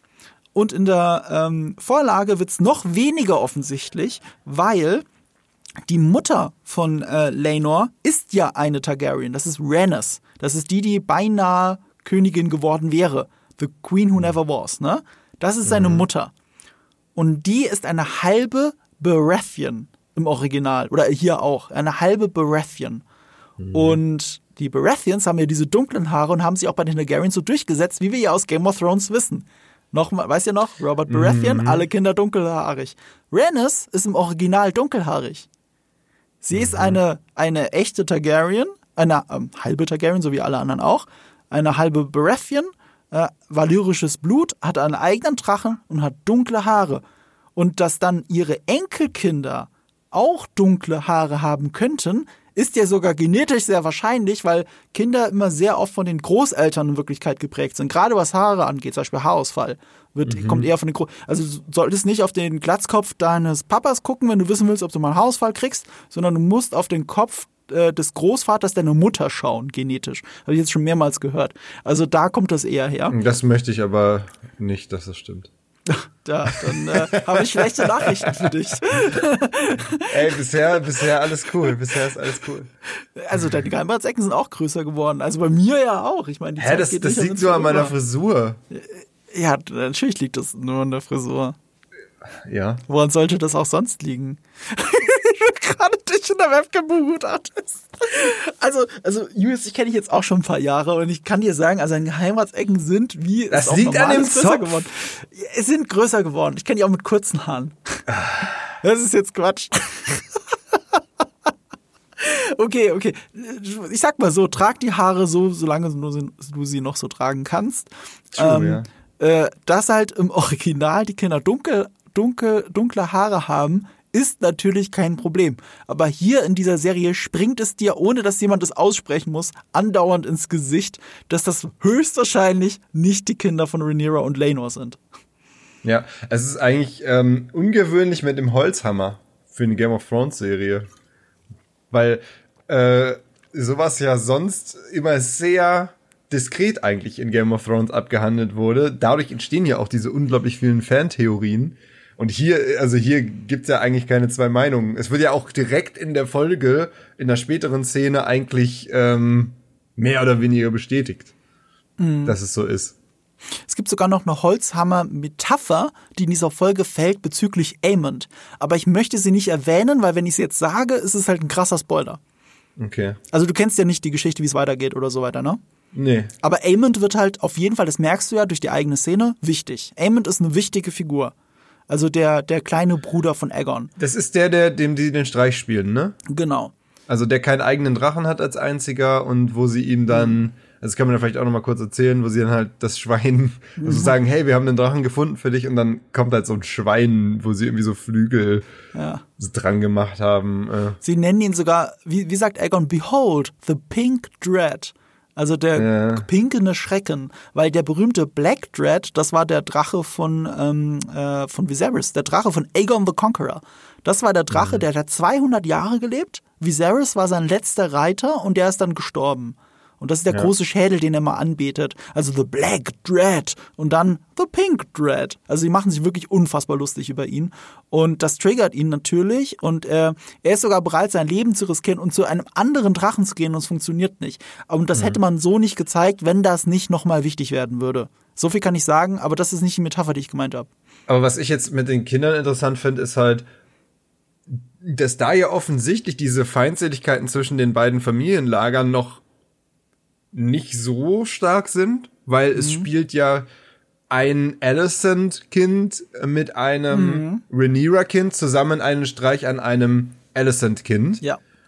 Das heißt, die haben offensichtlich noch nicht dieses Gefühl so, ey, wir sind zwei verschiedene, zwei verschiedene Lager mhm. hier. Ähm, und das ist ja genau das, was Allison halt so aufregt. Ja, ja, genau. Weil sie ja der Meinung ist, hey, auch schon unsere Kinder müssten sich eigentlich äh, feindselig gegenüberstehen mhm. und halt jeweils zusammenhalten, so, ne? Und deswegen ist das auch so ein geiles Storytelling, weil wir verstehen, auch wenn die Kinder sich gegenseitig Streiche spielen, die sind zusammen aufgewachsen, die haben überhaupt gar kein feindseliges Denken untereinander. Also ja. richtig feindselig. Klar, dieses Mobbing geht nicht in Ordnung, aber das sind Kinder. Das sind Kinder, die dumme Sachen machen, weil sie Kinder sind. Was halt total traurig ist, weil du weißt, das politische Ränkespiel wird ihnen diese Feindseligkeit eintreiben, auch wenn die gar nicht in ihrer Natur liegt. Es ist ja jetzt schon so. Alicent ja. Redet ja danach mit Aegon und danach ist die Trainingsszene. Das ist ja, ja die Reihenfolge. Die, die Mutter indoktriniert schon den Sohn und mhm. dann hast du diese Szene auf diesem, äh, in diesem, äh, in diesem Backyard und wer stachelt denn die Kinder an? Also einmal mhm. Kristen Cole und mhm. der wird hier schon etabliert, wenn du mal drauf achtest, als eine Ersatzvaterfigur. Mhm. Er ist eine Art Vaterfigur für Aegon. Er nimmt ihn zur Seite und berät ihn und sagt ihm, was er tun soll und lobt ihn auch. Er nimmt ihn wirklich zur Seite. Viserys redet nicht einmal mit Aegon. Und ich sag ganz, ich habe noch nie in der Serie. Also mhm. wir sehen das Baby und so. Ich habe Viserys hat noch nie mit ihm geredet. So, äh, Viserys ist der alte Mann, der da oben sitzt, der, der Opa, der bald nicht mehr da ist. Aber der mhm. echte Vater für Aegon ist eigentlich Kristen Cole. Das wird hier schon oh, etabliert. Mann. Und dann kommt Harwin rein, der der echte Vater von den Kindern ist und auch schon eine Symbolfigur als Vater. Die Kinder wissen, selbst diese Kinder, die von Erben, äh, von Genen und so weiter keine Ahnung haben, sie wissen, dass das ihr Vater ist. Mhm. Und, und dann haben diese Väter natürlich ein Problem miteinander, weil sie beide in dieselbe Frau verliebt sind oder waren. Und mhm. Und all diese Konflikte werden auf die Kinder übertragen und dann hast du diesen schlimmen Showkampf zwischen den beiden. Also wir ja. sind dabei gewesen, dass es schon passiert ist. Diese Kinder sind jetzt feindselig gegenüber. Ja. Und, und das ist halt, das ist so tragisch. Also der Konflikt der, der Erwachsenen, der schon völlig vermeidbar gewesen wäre, wenn alle nur normal miteinander reden würden. Und ja. das wird auf die Kinder übertragen und die prügeln sich jetzt schon auf einem Trainingsplatz die Köpfe gegenseitig ein, auch wenn es am Ende dann Kristen Cole und Harvin sind, die es natürlich genauso machen wie Geoffrey Lonmouth und äh, Kristen Cole, dass einer am Boden liegt und so weiter. Aber also und auch ein schöner Spiegel, aber du siehst auch, was Kristen Cole für ein anderer Mensch ist. Auch wenn er jetzt derjenige ist, der unten lag, wie er lachend das Blut ausspuckt, weil er das wirklich genauso provozieren wollte. Ja. Es ist, es ist so ekelhaft, das alles. Aber es stimmt, das ist eine interessante, einfach eine interessante Entwicklung, dass du wirklich, du hast erst diesen harmlosen Kinderstreich und danach hast du die instrumentalisierte Feindseligkeit zwischen mhm. den Kindern. Und du siehst das innerhalb weniger Szenen einfach, wie das geschiftet ist. Ähm, ist alles sehr schnell erzählt. Muss man aber auch dazu sagen. Ja, aber ich finde es auch schön, dass sie es nicht rausstrecken. So, du, du langweilst dich nicht. Ich, ich sitze ja auch da, ich habe ja noch mal einen anderen Blick. Ich, ich guck, also genau das, ne, diese Metaphern und so, weil ich ja alles schon so, mein, mein, mein Gehirn arbeitet die ganze Zeit, während ich diese, diese Serie gucke. Und äh, es gibt natürlich viel zu erkennen und es gibt auch viel, was mich da beeinflussen soll und wie es gemacht ist. Aber ich komme nicht zur Ruhe. Es ist wirklich so, wow, da passiert so viel und das passiert. Und immer wenn du denkst, äh, eigentlich ist es wenig passiert, weißt du, da war noch keine Folge dabei, wo du gesagt hättest, oh, das ist eine Filler-Folge. So, dieses gibt's ja nicht, diese Diskussion gibt's ja gar nicht. Selbst eine Folge, ja. wo, wo vielleicht oberflächlich wenig passiert, wie diese, ich nenne sie mal die Twilight-Folge, äh, selbst da ist ja so zwischenmenschlich so viel passiert und auch in der Handlung so viel passiert. Allein, dass sie am Ende Otto Hightower rausgeschmissen haben, war ja wirklich etwas, womit ich nicht gerechnet hätte. So, mhm. es ist ein, da passiert so viel. Und wenn ich das jetzt mal vergleiche, ich muss immer wieder einen Vergleich anbringen, Rings of Power, wo ich jetzt schon zwei Folgen verpasst habe, die werde ich jetzt morgen oder so nachholen, wo ich das kaum merke und ich mittendrin oft geistig abweiche, weil Leute einfach nur bedeutungsschwangere Dialoge haben, in denen in Wirklichkeit gar nichts passiert und nichts, wichtig, mhm. nichts, nichts Wichtiges gesagt wird, was man nicht hätte auch zeigen können. Show, don't tell. Aber nee, es muss erzählt werden. Und, und, und dann ist es halt so bedeutungsschwanger verpackt und in Wirklichkeit ist es aber nicht viel. Und dann sitze ich so oft da und denke dann drüber nach, was für Einkäufe ich heute noch machen wollte. So, und dann muss ich zurückspulen und mir die Szene nochmal angucken. Und das passiert bei House of the Dragon nicht. Wenn ich mir bei House of the Dragon eine Szene nochmal angucke, dann weil ich sie geil fand. Und weil ich noch sehen will, was da noch alles drin steckt. So, ich bin total hibbelig, wenn es um House of the Dragon geht. Ja, wobei äh, ich muss nur ich muss nur warnen, es gab einen richtig geilen Satz zu Game of Thrones Staffel 8. Das mhm. finde ich, ist, finde ich, der beste, ich finde mit einem Satz am besten zusammengefasst. Und der ist, Foreshadowing is not character development. Ja, stimmt. Und in diese Falle droht es manchmal ein wenig zu tappen. Ich finde noch nicht, dass es das tut, aber dadurch, wie du schon sagst, dass sie halt sehr oft, sie zeigen eine Szene, ah, okay, Alicent hat jetzt gerade ihren Sohn angestachelt, dann geht es sofort davon aus, nächste Szene, wir sehen das Ergebnis davon, weißt du? Also es ist halt oft sehr, sehr viel so, dass es halt diese Plotpunkte dir nacheinander zeigt, mhm. wie das eine zum anderen führt, ähm, was vom Endergebnis her auch total Sinn macht, deswegen verstehst du es als Zuschauer auch. Aber ich finde, Game of Thrones hat sich halt oft die Zeit genommen, diesen Weg dazwischen noch mal ein bisschen mehr zu zeigen, mhm. als es House of the Dragon tut. Ähm, aber es ist noch nicht so, dass es mich stört. Ich sehe nur die Gefahr. Ich weiß absolut, was du meinst. Die tanzen auf mhm. dieser Kante. Und sie könnten genau. auch runterfallen. Und hier und da ja. sieht man ja die Symptome davon. Weil, ja. weißt du, ich, man kann sich ja nicht drüber lustig machen, wenn du nicht gemerkt hast, also wenn du, wenn du dachtest, dass Harvin Strong Kristen Cole ist. So, ja. weil, weil Harvin Strong ist eine Figur, die hast du aus dem Augenwinkel die ganze Zeit wahrgenommen. Und das ist so ein bisschen dieses Foreshadowing, von dem du gerade redest. Ne? Also mhm. schon, dass er sie einfach nur Rhaenyra angegeilt anschaut, war schon das Foreshadowing, dass, dass, er, dass er Rhaenyra toll findet und mal gucken, wie das weitergeht. So, solche genau. Sachen sind da zwar drin, aber sie ersetzen ja nicht, dass du äh, wirklich das verstehst, inhalierst, dass die zwei zusammen sind und dass sie gut zusammenpassen und dass es halt tragisch ist, wie sie auseinandergerissen werden. Ja. Das ist das Problem. Aber und das muss man House of the Dragon lassen. Wir hatten jetzt eine einzige Folge, in der Sir Harvin Strong wirklich eine Rolle spielt. Vorher ist er eine Nebenfigur, die man durchs Bild wackeln sieht.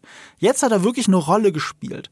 Und ja. dann stirbt er am Ende und wir sind alle down deswegen. Also mhm. wie geil kannst du das denn wenigstens einer Folge erzählen, was für eine ehrbare, wunderbare Figur er ist und er deswegen ein Opfer ist, dass das hier ähm, ins Feuer geworfen wird. Und hm. umgekehrt hast du auch Lena, um mal den Übergang zu Lena und Damon zu machen. Du hast Lena Velarion, die man nur in drei Folgen gesehen hat und in jeder Folge von einer anderen Person gespielt.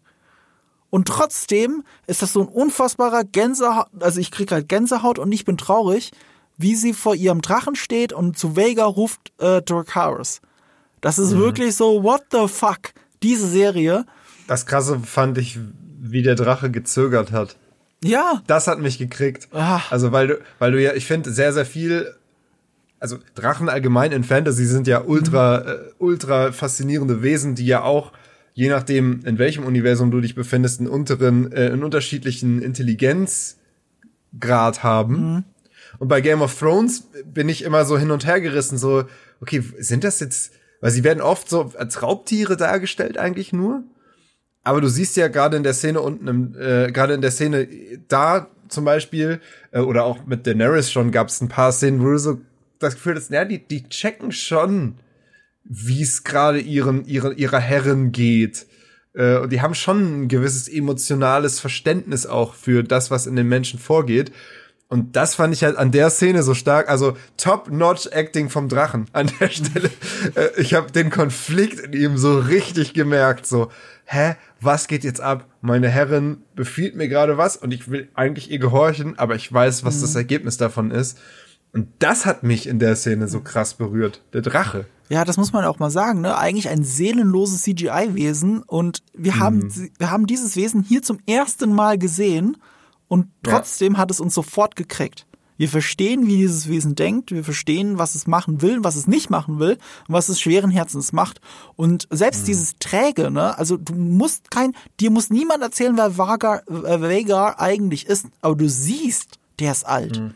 Du siehst, mhm. er ist schon, also der macht's auch nicht mehr lange. Und, mhm. und trotzdem möchte er sich nicht, also ihm ist nichts egal. Ihm ist das mit, mit Lena nicht egal. Mhm. Und, und das schwingt da alles so mit. Und du siehst auch, auch visuelles Storytelling einfach sehr geil. Äh, Damon macht ja diese, diesen Kunstflugshow, wenn du so willst, ne? Mhm. Und du siehst ihn erst alleine und auf einmal ist ein großer Schatten über ihn und er guckt hoch. Mhm. So, und so wird Vega eingeführt. Und dann siehst du auch, okay, du siehst die kleine Lena so auf ihm drauf sitzen, der ist schon ziemlich groß. Also der ist unfassbar mächtig, ja. Ja, das ist ein Jumbo-Jet unter den Drachen.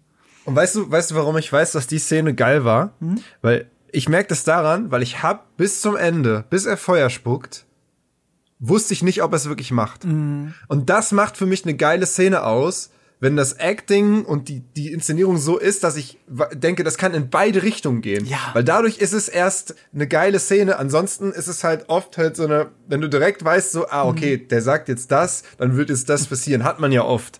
Mhm. Dass man dann halt schon das Ergebnis quasi vorahnt, einfach basierend darauf, wie es anfängt. Und der Szene war wirklich so, Nee, es könnte genauso sein, dass er sich weigert und dass sie dann weint und mhm. dass Damon dann kommt und sie wieder reinholt oder irgendwie mhm. so, weißt du? Ich wusste bis zum letzten Moment nicht, Alter, macht er das jetzt wirklich? Und deswegen wusste ich, dass die Szene einfach richtig gut war. Oh, das ist gut gesagt. Und es ist sogar so, selbst wenn man die Vorlage kennt, wusste man es nicht.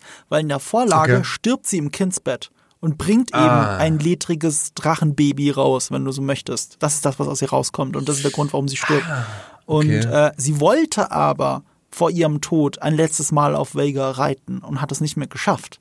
Und deswegen war mhm. wirklich alles möglich am Ende dieser Szene. Also es war mhm. außer Frage, dass Lena sterben wird, aber wie genau, wann genau, wo genau, das war nicht klar. Mhm. Ja. Das hat es auch so tragisch gemacht. Ja, drei, drei Folgen, drei verschiedene Schauspielerinnen und ich bin trotzdem ergriffen. So, mhm. und das musst du schaffen. Und die Kinder gab es ja vorher auch nicht. Und dann sitzen die im Morgengrauen oben auf diesem Dach und, und schauen heulend auf die Leiche der Mutter, auf die, auf die Überreste. Und dann ist man natürlich auch komplett gecatcht. Hier gab es eine mhm. interessante Regieentscheidung, die auf Social Media gerne kritisiert wird, aber die ich tatsächlich richtig finde. Ähm, es gibt Behind-the-Scenes-Fotos oder sowas von dieser Szene und da nimmt Damon die Kinder in den Arm und tröstet sie. Also super mhm. herzlich zu denen. Und es ist hier aber anders. Hier steht er zwischen den beiden, dreht sich um und geht. Also wie als wüsste er nichts mit sich anzufangen und was er tun mhm. soll. Und ich finde aber diese Message hier an dem Punkt in seinem Leben interessanter. Weil auch die Kinder mhm. vorher gesagt haben, äh, er kümmert sich, die eine Tochter sagt es sogar, ähm, es interessiert ihn nicht oder er kümmert sich nicht um mich. Irgendwie sowas. Äh, vielleicht aber These. Mhm. Könnte es nicht sein, dass vielleicht, also die Kinder werden ja auch ungefähr gewusst haben, was sie da schauspielern. Mhm. Könnte es nicht sein, dass die vielleicht einfach out of character ergriffen waren von dem, was sie da gerade schauspielern sollen? Und dass dann der Schauspieler sie vielleicht auch off, off script halt einfach in den Arm genommen hat, so nach dem Motto, ey, ist alles nur ein, nur ein Film? Das kann tatsächlich sein. Das wird auf Social Media als Deleted Scene markiert, deswegen kann ich es nicht ah, genau okay. sagen. Es sieht auch nicht aus wie, ich habe Behind the Scenes gerade gesagt, aber es könnte eine Deleted Scene sein. Es ist jetzt mhm. schwer zu sagen. Es könnte stimmen. Ähm, ich würde behaupten, sie haben sich dagegen entschieden, um ihn klarer zu positionieren, weil er muss sich noch entwickeln. Und das wäre vielleicht ein zu schneller Sprung gewesen, ausgerechnet eine Serie, die sehr schnell erzählt ist, dass er jetzt die mhm. einfach annimmt und damit ist er jetzt der alleinerziehende Vater, der alles richtig macht.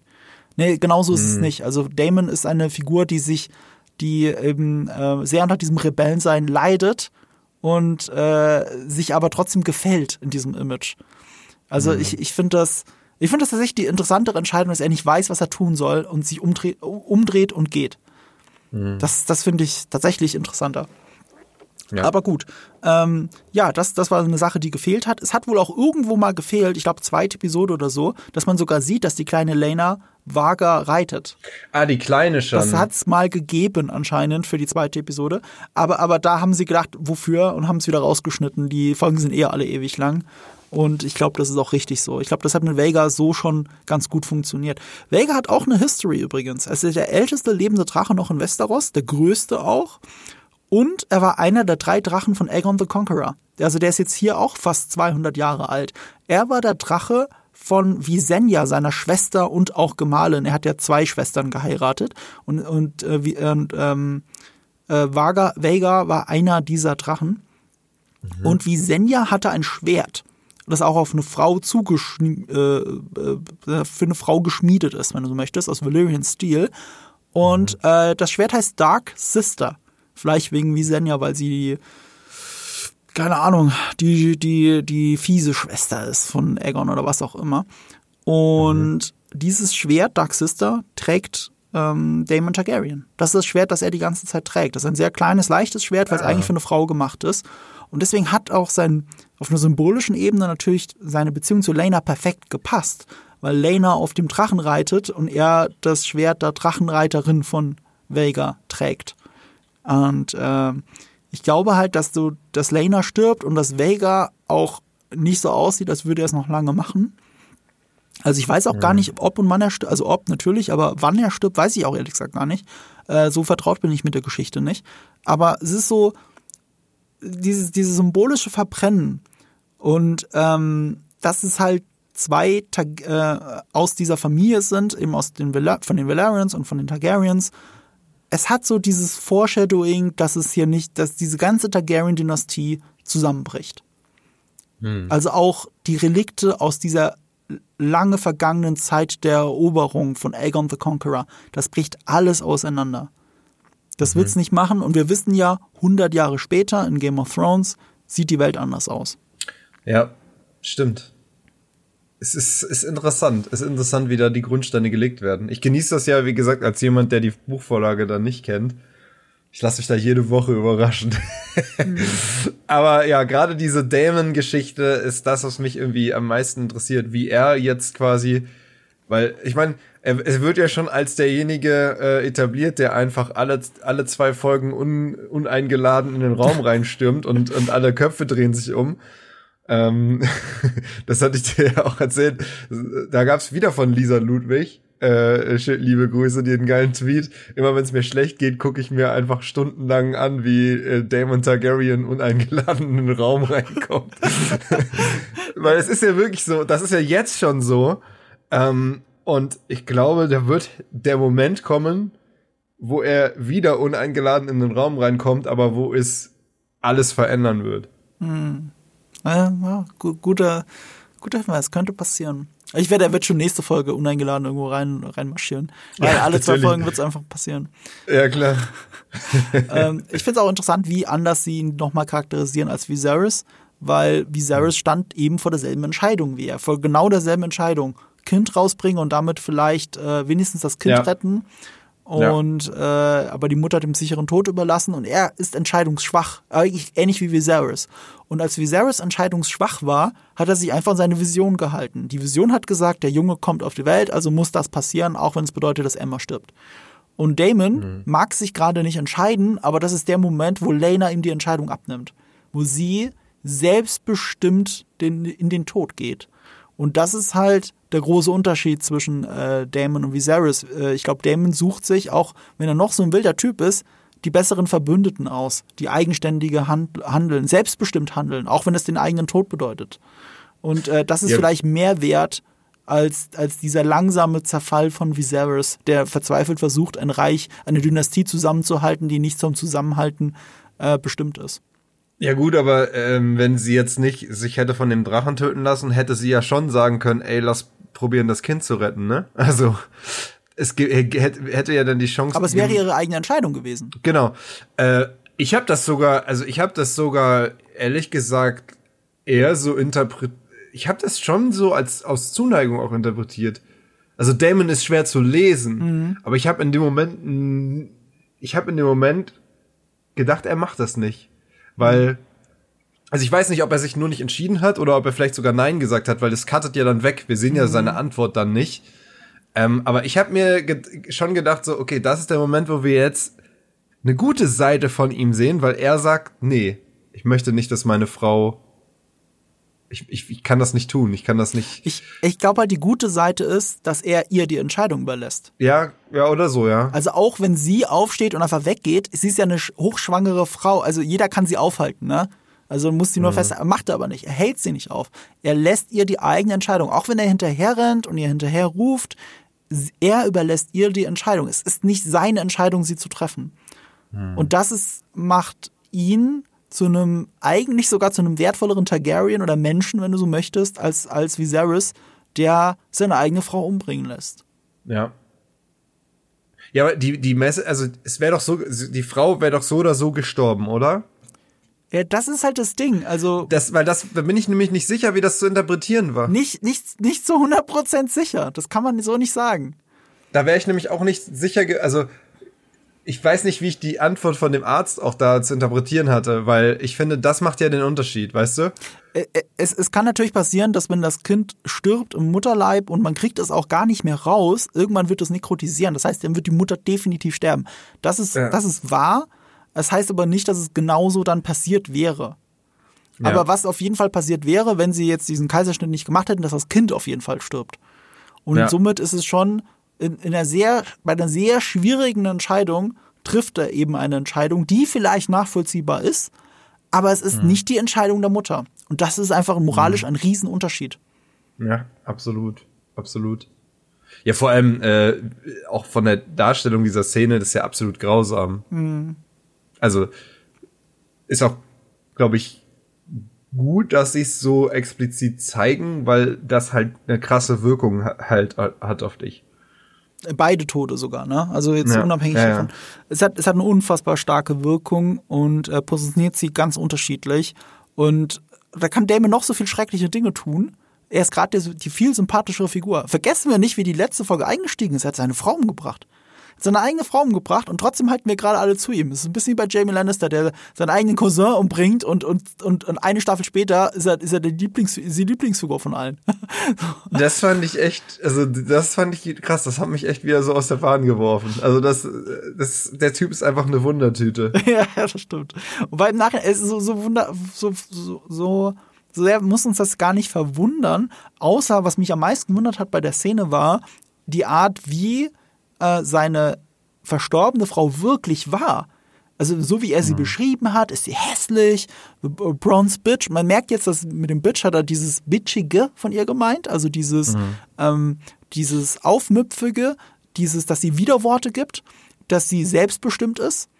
Und das war halt, sie war damit als Person viel näher an ihm dran als alle anderen, die er, die er verliebt ist oder mit hm. denen er sonst zu tun hat. Sie war sehr nah an ihm dran. Das war eine schöne Beobachtung von, ähm, von Eve, glaube ich, dass sie im Prinzip ihm zu ähnlich war. Und sie, sie, sie weiß auch genau, wie sie ihn Sie kennt ihn trotzdem gut genug, um genau zu wissen, wie sie ihn beleidigen muss. Und äh, sie beleidigt ihn auch damit, dass diese e Nacht in der Ehe nie, voll, nie, nie vollzogen wurde, weil er nicht gekommen ist, weil er es nicht mhm. geschafft hat. So, also wirklich so dieses Impotenzargument, wenn man so möchte, das ja sehr an der mhm. Männlichkeit kratzt von manchen Menschen. Und, mhm. und sie weiß ganz genau, wie sie unter seine Haut kommt. Und das ist ja etwas, was er in der ersten Folge ja tatsächlich auch hatte. Ne? Also, dass er wirklich den Sex nicht vollenden konnte, weil ihn Sachen geplagt haben.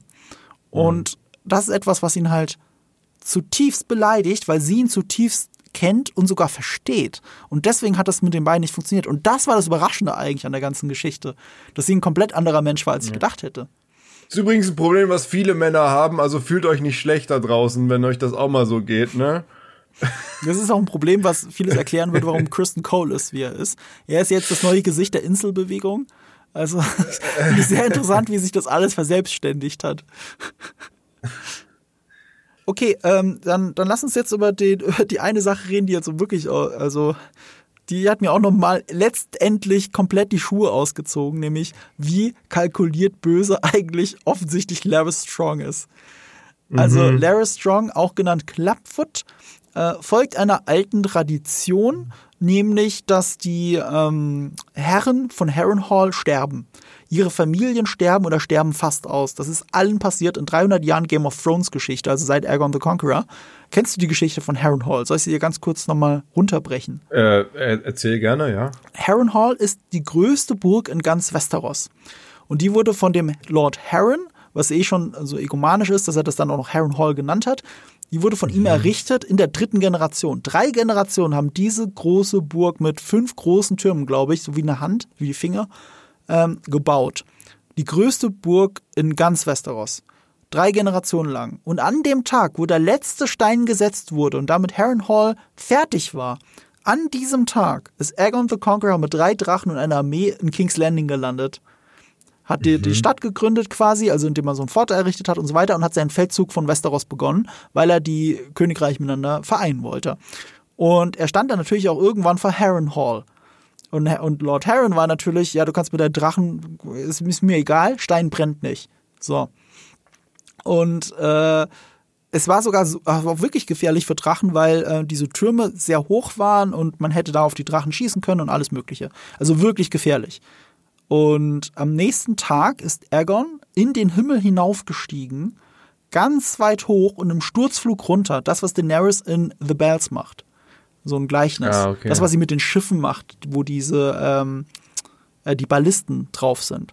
Genau das hat Aegon gemacht. Er ist hochgeflogen, in den Himmel hinauf, durch die Wolken wieder runter und hat Harrenhal verbrannt. Deswegen ist das noch so eine riesige Ruine. Und Harren mhm. und all seine Söhne sind in diesen Gemäuern bei lebendigem Leibe verbrannt, weil Stein brennt zwar nicht, aber die Menschen schon. Und so hat er mhm. Harrenhal erobert. Und seitdem wurde Harrenhal in den letzten 300 Jahren, also in Game of Thrones ja 300 Jahre später, da sehen wir ja auch Harrenhal mehrmals, also vor allem als Tywin Lannister dort äh, sein Lager aufschlägt und mit Arya all diese Dialoge hat. Ähm, da sehen wir, dass Harrenhal immer noch so eine halbe Ruine ist weil das ist so groß und so unwirtschaftlich, dieses, diese, diese, äh, diese Burg, dass sie nie wieder ganz errichtet worden ist. Die ist einfach so mhm. geblieben.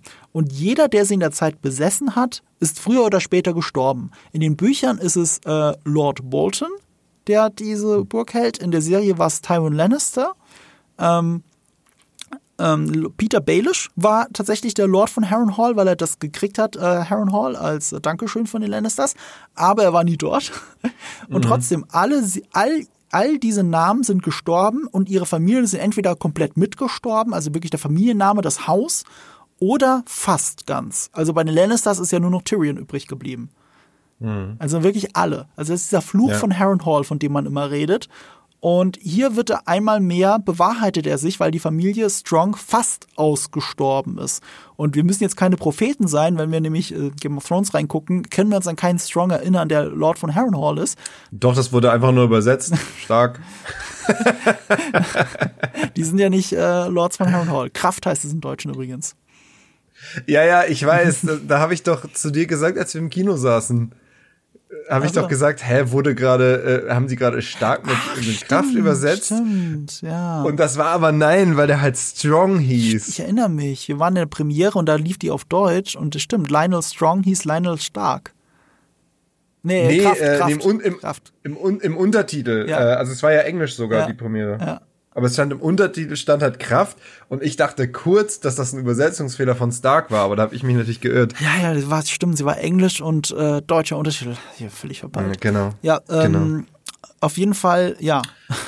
Das ist der Fluch von Harrenhal und er scheint sich mal wieder zu bewahrheiten und äh, sogar besonders symbolisch quasi im Auftrag von der Königin, äh, die mit dem Targaryen äh, verheiratet ist, verbrennen verbrennt jemand in Harrenhal. Es ist jetzt in dem Fall nicht Drachenfeuer, aber im Prinzip ist es so passiert und äh, das macht es wieder sehr symbolisch. Ja, ja im Auftrag äh, ist auch interessant, mhm. weil so richtig auszusprechen traut sie sich ja nicht. Und das ist halt schon wieder, das ist ja wieder dieses miese Alicent Hightower-Getue, mhm.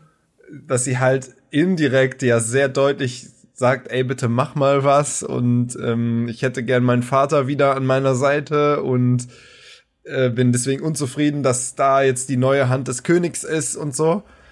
Aber sie sagt ja nicht, kill die. Sie würde das vermutlich auch immer abstreiten, dass sie das wollte. Mhm. weil sie ist ja so, sie ist ja so moralisch äh, erhaben äh, über allen anderen und sie würde ja niemals zu so niederen Mitteln greifen und sie will ja nur das Beste für alle so. Aber sie sagt es halt schon und sie wird sich, freut sich wahrscheinlich auch drüber. Und ich finde, da wird halt dieses Zweigesicht, also dieses Two-Face Allison wird halt da so deutlich. Und sie geht ja auch danach nicht zu den Authorities, wie man sagen würde. Also sie geht ja nicht zu Viserys und sagt dann, oh oh, äh, hier, Larry Strong hat seinen Papa und seinen Bruder umgebracht, das wollte ich ja alles gar nicht. Wenn es wirklich um mhm. Moral gehen würde, was ja nicht der Fall ist, dann würde sie auch moralisch handeln. Das macht sie aber nicht. Es geht um Machterhalt. Und dafür ist ja jedes Mittel recht, auch wenn sie noch an einem Punkt ist, wo, wo es ihr zumindest Unbehagen bereitet. Mehr ist es ja nicht. Es ist ja nur Unbehagen. Es ist ja nur so, ah, und sie kreist sich so an die Brust, aber das wollte ich gar nicht. Das ist ja traurig. Mhm. Aber, ähm, aber natürlich will sie, dass das passiert. Mhm. Sie würde es sich nur nicht eingestehen. Wenn sie es nicht so wollte, würde sie äh, Larry Strong ans Messer liefern. Das macht sie aber nicht. Ja. Ich muss da übrigens, ähm, muss ich jetzt kurz revidieren, ich finde, da, da war mir das Storytelling zu schnell. Mhm. Also das ging mir irgendwie, da ging mir das irgendwie zu schnell, dass wir in eine, quasi wenige Minuten vorher sehen wir quasi, dass sie diesen Auftragsmord bestellt dann geht er weg und dann sehen wir ihn brennen. Ich glaube, ganz so ist es jetzt aber auch nicht. Ich glaube, die Bestellung des Auftragsmordes ist in der Mitte irgendwo der Folge, als sie so ja. mit Gary Strong ein Abendessen hat. Dann geht er erstmal hin und, und besorgt sich die Killer. Und dann merkst du, okay, hier liegt irgendwas in der Luft. Und am Ende, das ist vielleicht das Schnelle, wo dieses Gefühl der Schnelligkeit bei dir herkommt, am Ende ist es eine Montage mal wieder so Potschnick-typisch, mhm. so wie es in der ersten Folge die ganze Zeit gemacht hat, haben wir hier wieder eine Montage und mehrere Sachen passieren parallel zueinander. Also dann siehst mhm. du auch, oh, die Strongs kommen nach Hause, die Strongs schlafen, äh, hier ähm, die Kinder von Damon trauern um ihre Mutter. Ähm, was war noch? Was ist noch alles passiert? Rhaenyra geht nach Dragonstone. Das ist alles eine Montage. Das sind die letzten fünf ja, okay. Minuten. Und äh, aber darüber das ist wieder so fast schon Game of Thrones typisch, weil Littlefinger hat auch schon mal sowas gehabt. Littlefinger hat ja mal einen Monolog über diese Chaos is a Ladder gehabt, wenn du dich mhm. erinnerst. Und das war auch eine Montage, während er geredet hat und du siehst, wo alle Figuren gerade in ihrem Leben stehen. Wo das grüne Feuer in King's Landing äh, ausbricht, ist auch eine Montage gewesen. Ja, ja, ja, klar, klar, klar. Also die Winds of Winter Folge ist eine riesige Montage, richtig. Mhm. Die ersten 15 Minuten sind eine große Montage mit verschiedenen Sachen, die alle aufeinander zulaufen. Ähm, und dieses Chaos is a Ladder das ist ja halt Littlefinger, der über Machtspiele quasi redet und dann sieht man, was die Figuren, wo die gerade in ihrem Leben stehen. Und genau das passiert hier wieder. Du hast halt Clubfoot, der quasi der neue Littlefinger ist und er redet äh, äh, irgendwas Poetisches, äh, in dem Fall über Kinder. Und du siehst dann all die Auswirkungen seines Handelns, beziehungsweise des Handelns zwischen den Figuren untereinander. Mhm. Ja, aber wenn du das jetzt wirklich vergleichst, ich, also da muss ich dann wirklich ein bisschen Kritik anbringen, weil Littlefinger ist viel dezenter eingeführt. Also viel dezenter. Ähm, der wird ja, äh, also ich finde Littlefinger, ähm, also der ist einfach, Littlefinger finde ich, hast du immer noch dieses so, ja, er ist eine miese Ratte, aber er ist irgendwie irgendwas Nettes, Empathisches hat er schon. Ich verstehe, warum die Leute. Empathisch? Ja also in, in, zum Beispiel äh, Sansa gegenüber, finde ich, ist er oft ja derjenige, der, also vielleicht ist es halt auch gespieltes, äh, gespielte Empathie, aber er ist ja ähm, Sansa gegenüber, versucht er ja zu helfen und irgendwie ihre Situation auch zu verbessern. Ja, aber weil er in sie ähm, verliebt ist.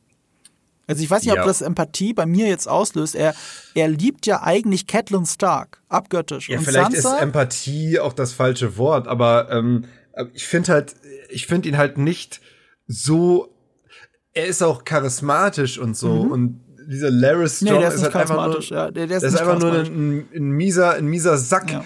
Und ich finde, äh, das heißt, also wenn man das mit Littlefinger vergleicht, finde ich, da wird er nicht so geil, also das geht auch sehr schnell alles. Und dann finde ich auch vielleicht die Montage, wenn das Ziel war, dass mich das richtig catcht, finde ich da die Montage vielleicht auch nicht so gut gewählt.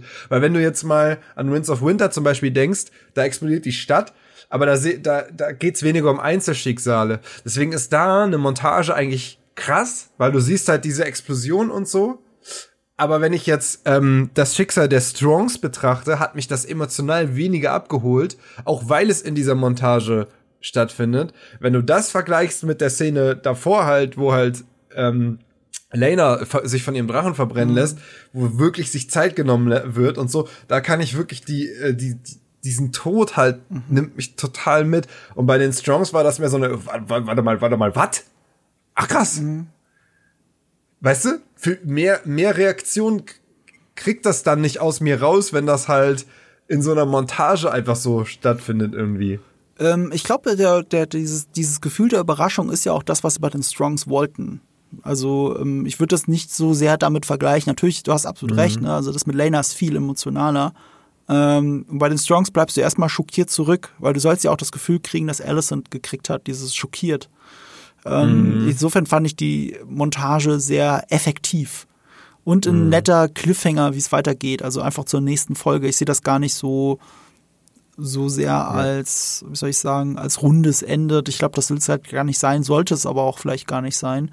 Ähm, mhm. Ich finde das interessant. Ich, ich, fand, ich fand einfach, ich, der größte Schock, den ich eigentlich hatte, war, zu was Lara Strong überhaupt fähig ist. Es ist sein eigener Bruder. In der Folge davor mhm. haben die ja sogar ein bisschen miteinander getuschelt. Man hat das Gefühl, ja, das sind halt Brüder, ne? Die verstehen sich schon gut. Mhm. Nee, anscheinend nicht.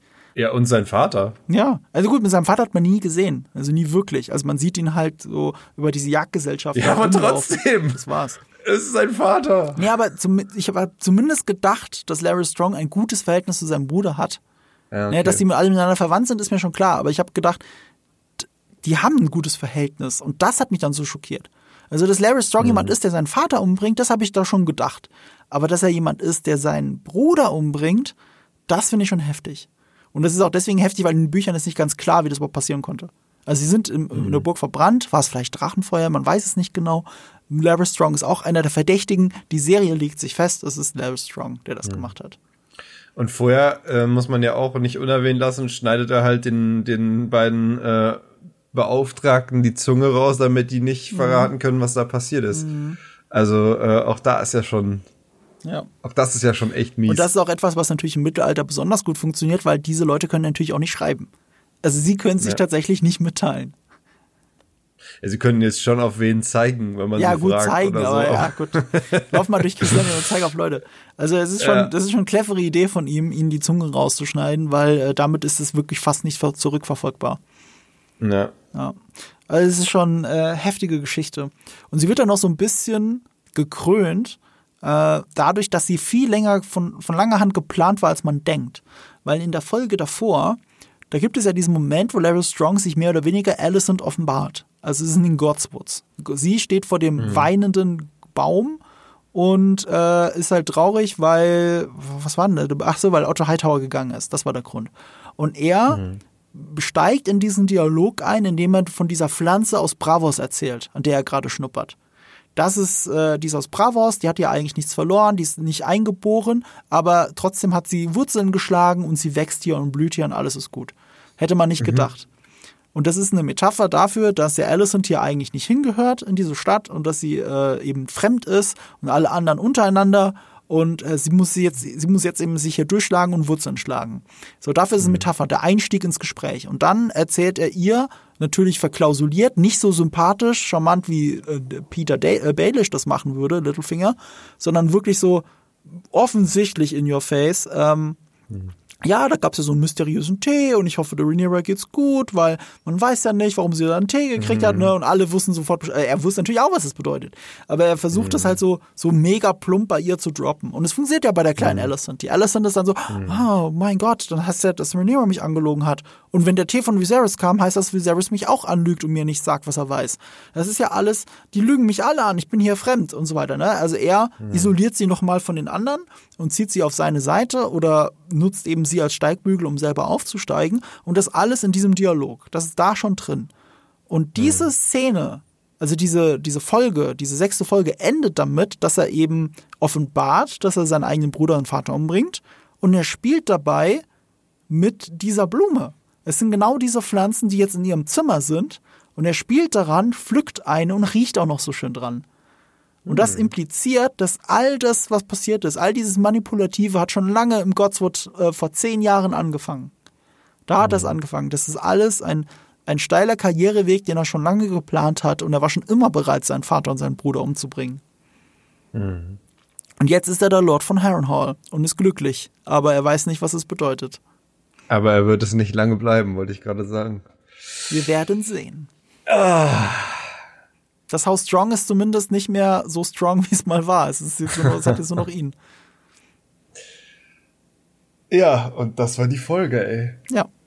Also du siehst, wir hatten wirklich viel zu bereden. Wir haben fast zwei Stunden auf die Uhr gekriegt. Das war mehr, als ich geplant habe. Ich muss schon seit mindestens einer halben Stunde davon dringend auf Toilette. Deswegen lass uns abmoderieren. Äh, es geht äh, nächste Woche natürlich weiter mit der nächsten Folge, dann auch wieder mit Eve. Und äh, wir werden über am Sonntag tatsächlich über hier Rings of Power reden, über drei Folgen. Bis dahin hätte ich ja noch alle endlich gesehen haben. Jules, wo kann man dich denn hören und vor allem noch sehen? Live vielleicht sogar. Ja, also beruflich könnt ihr mich natürlich auf dem GameStar YouTube-Kanal und auf dem GameStar Twitch-Kanal Monsters and Explosions sehen. Dort gibt's regelmäßig Livestreams und auf YouTube Videos. Und privat könnt ihr meine äh, Gaming-Streams auf twitch.tv slash Brot und Videospiele anschauen. Würde ich mich freuen, wenn ihr da mal rein, äh, reinschaut. Da gibt's vielleicht auch ab und zu mal Marco. Wir haben ja schon ab und zu mal was zusammen gestreamt, allerdings jetzt schon länger nicht mehr. Schon lange nicht mehr. Also ja. wir haben The Guardians, glaube ich, das letzte Mal gestreamt, oder? Vielleicht ja Gotham Knights. Das kann man im Koop spielen. Da habe ich aber keinen Bock drauf, tatsächlich. ich habe auf Gotham Knights null Bock.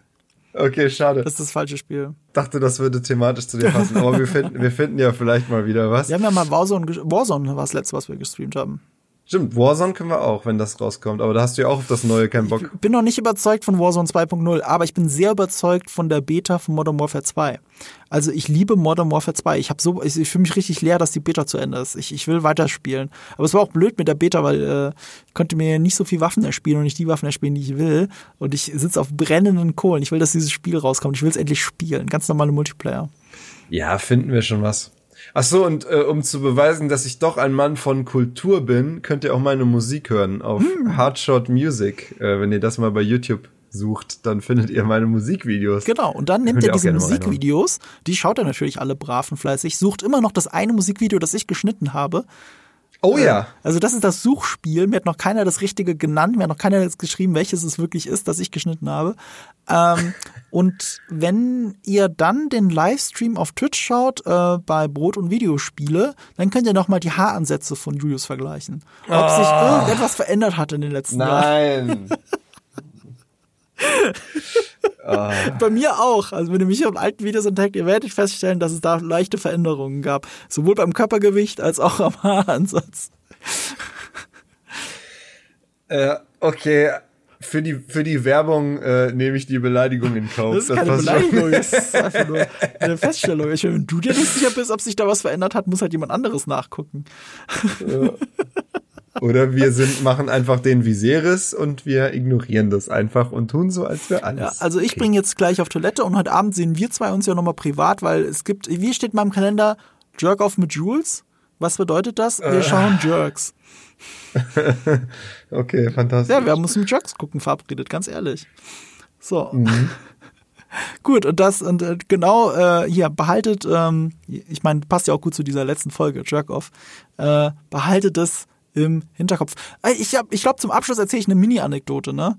Äh, das kann ich ja. mal aus dem, aus dem vollen plaudern. Ich, Dann kannst du so sehr ja nicht aufs Klo missen. Ja, ich, ich kann es gut unterdrücken.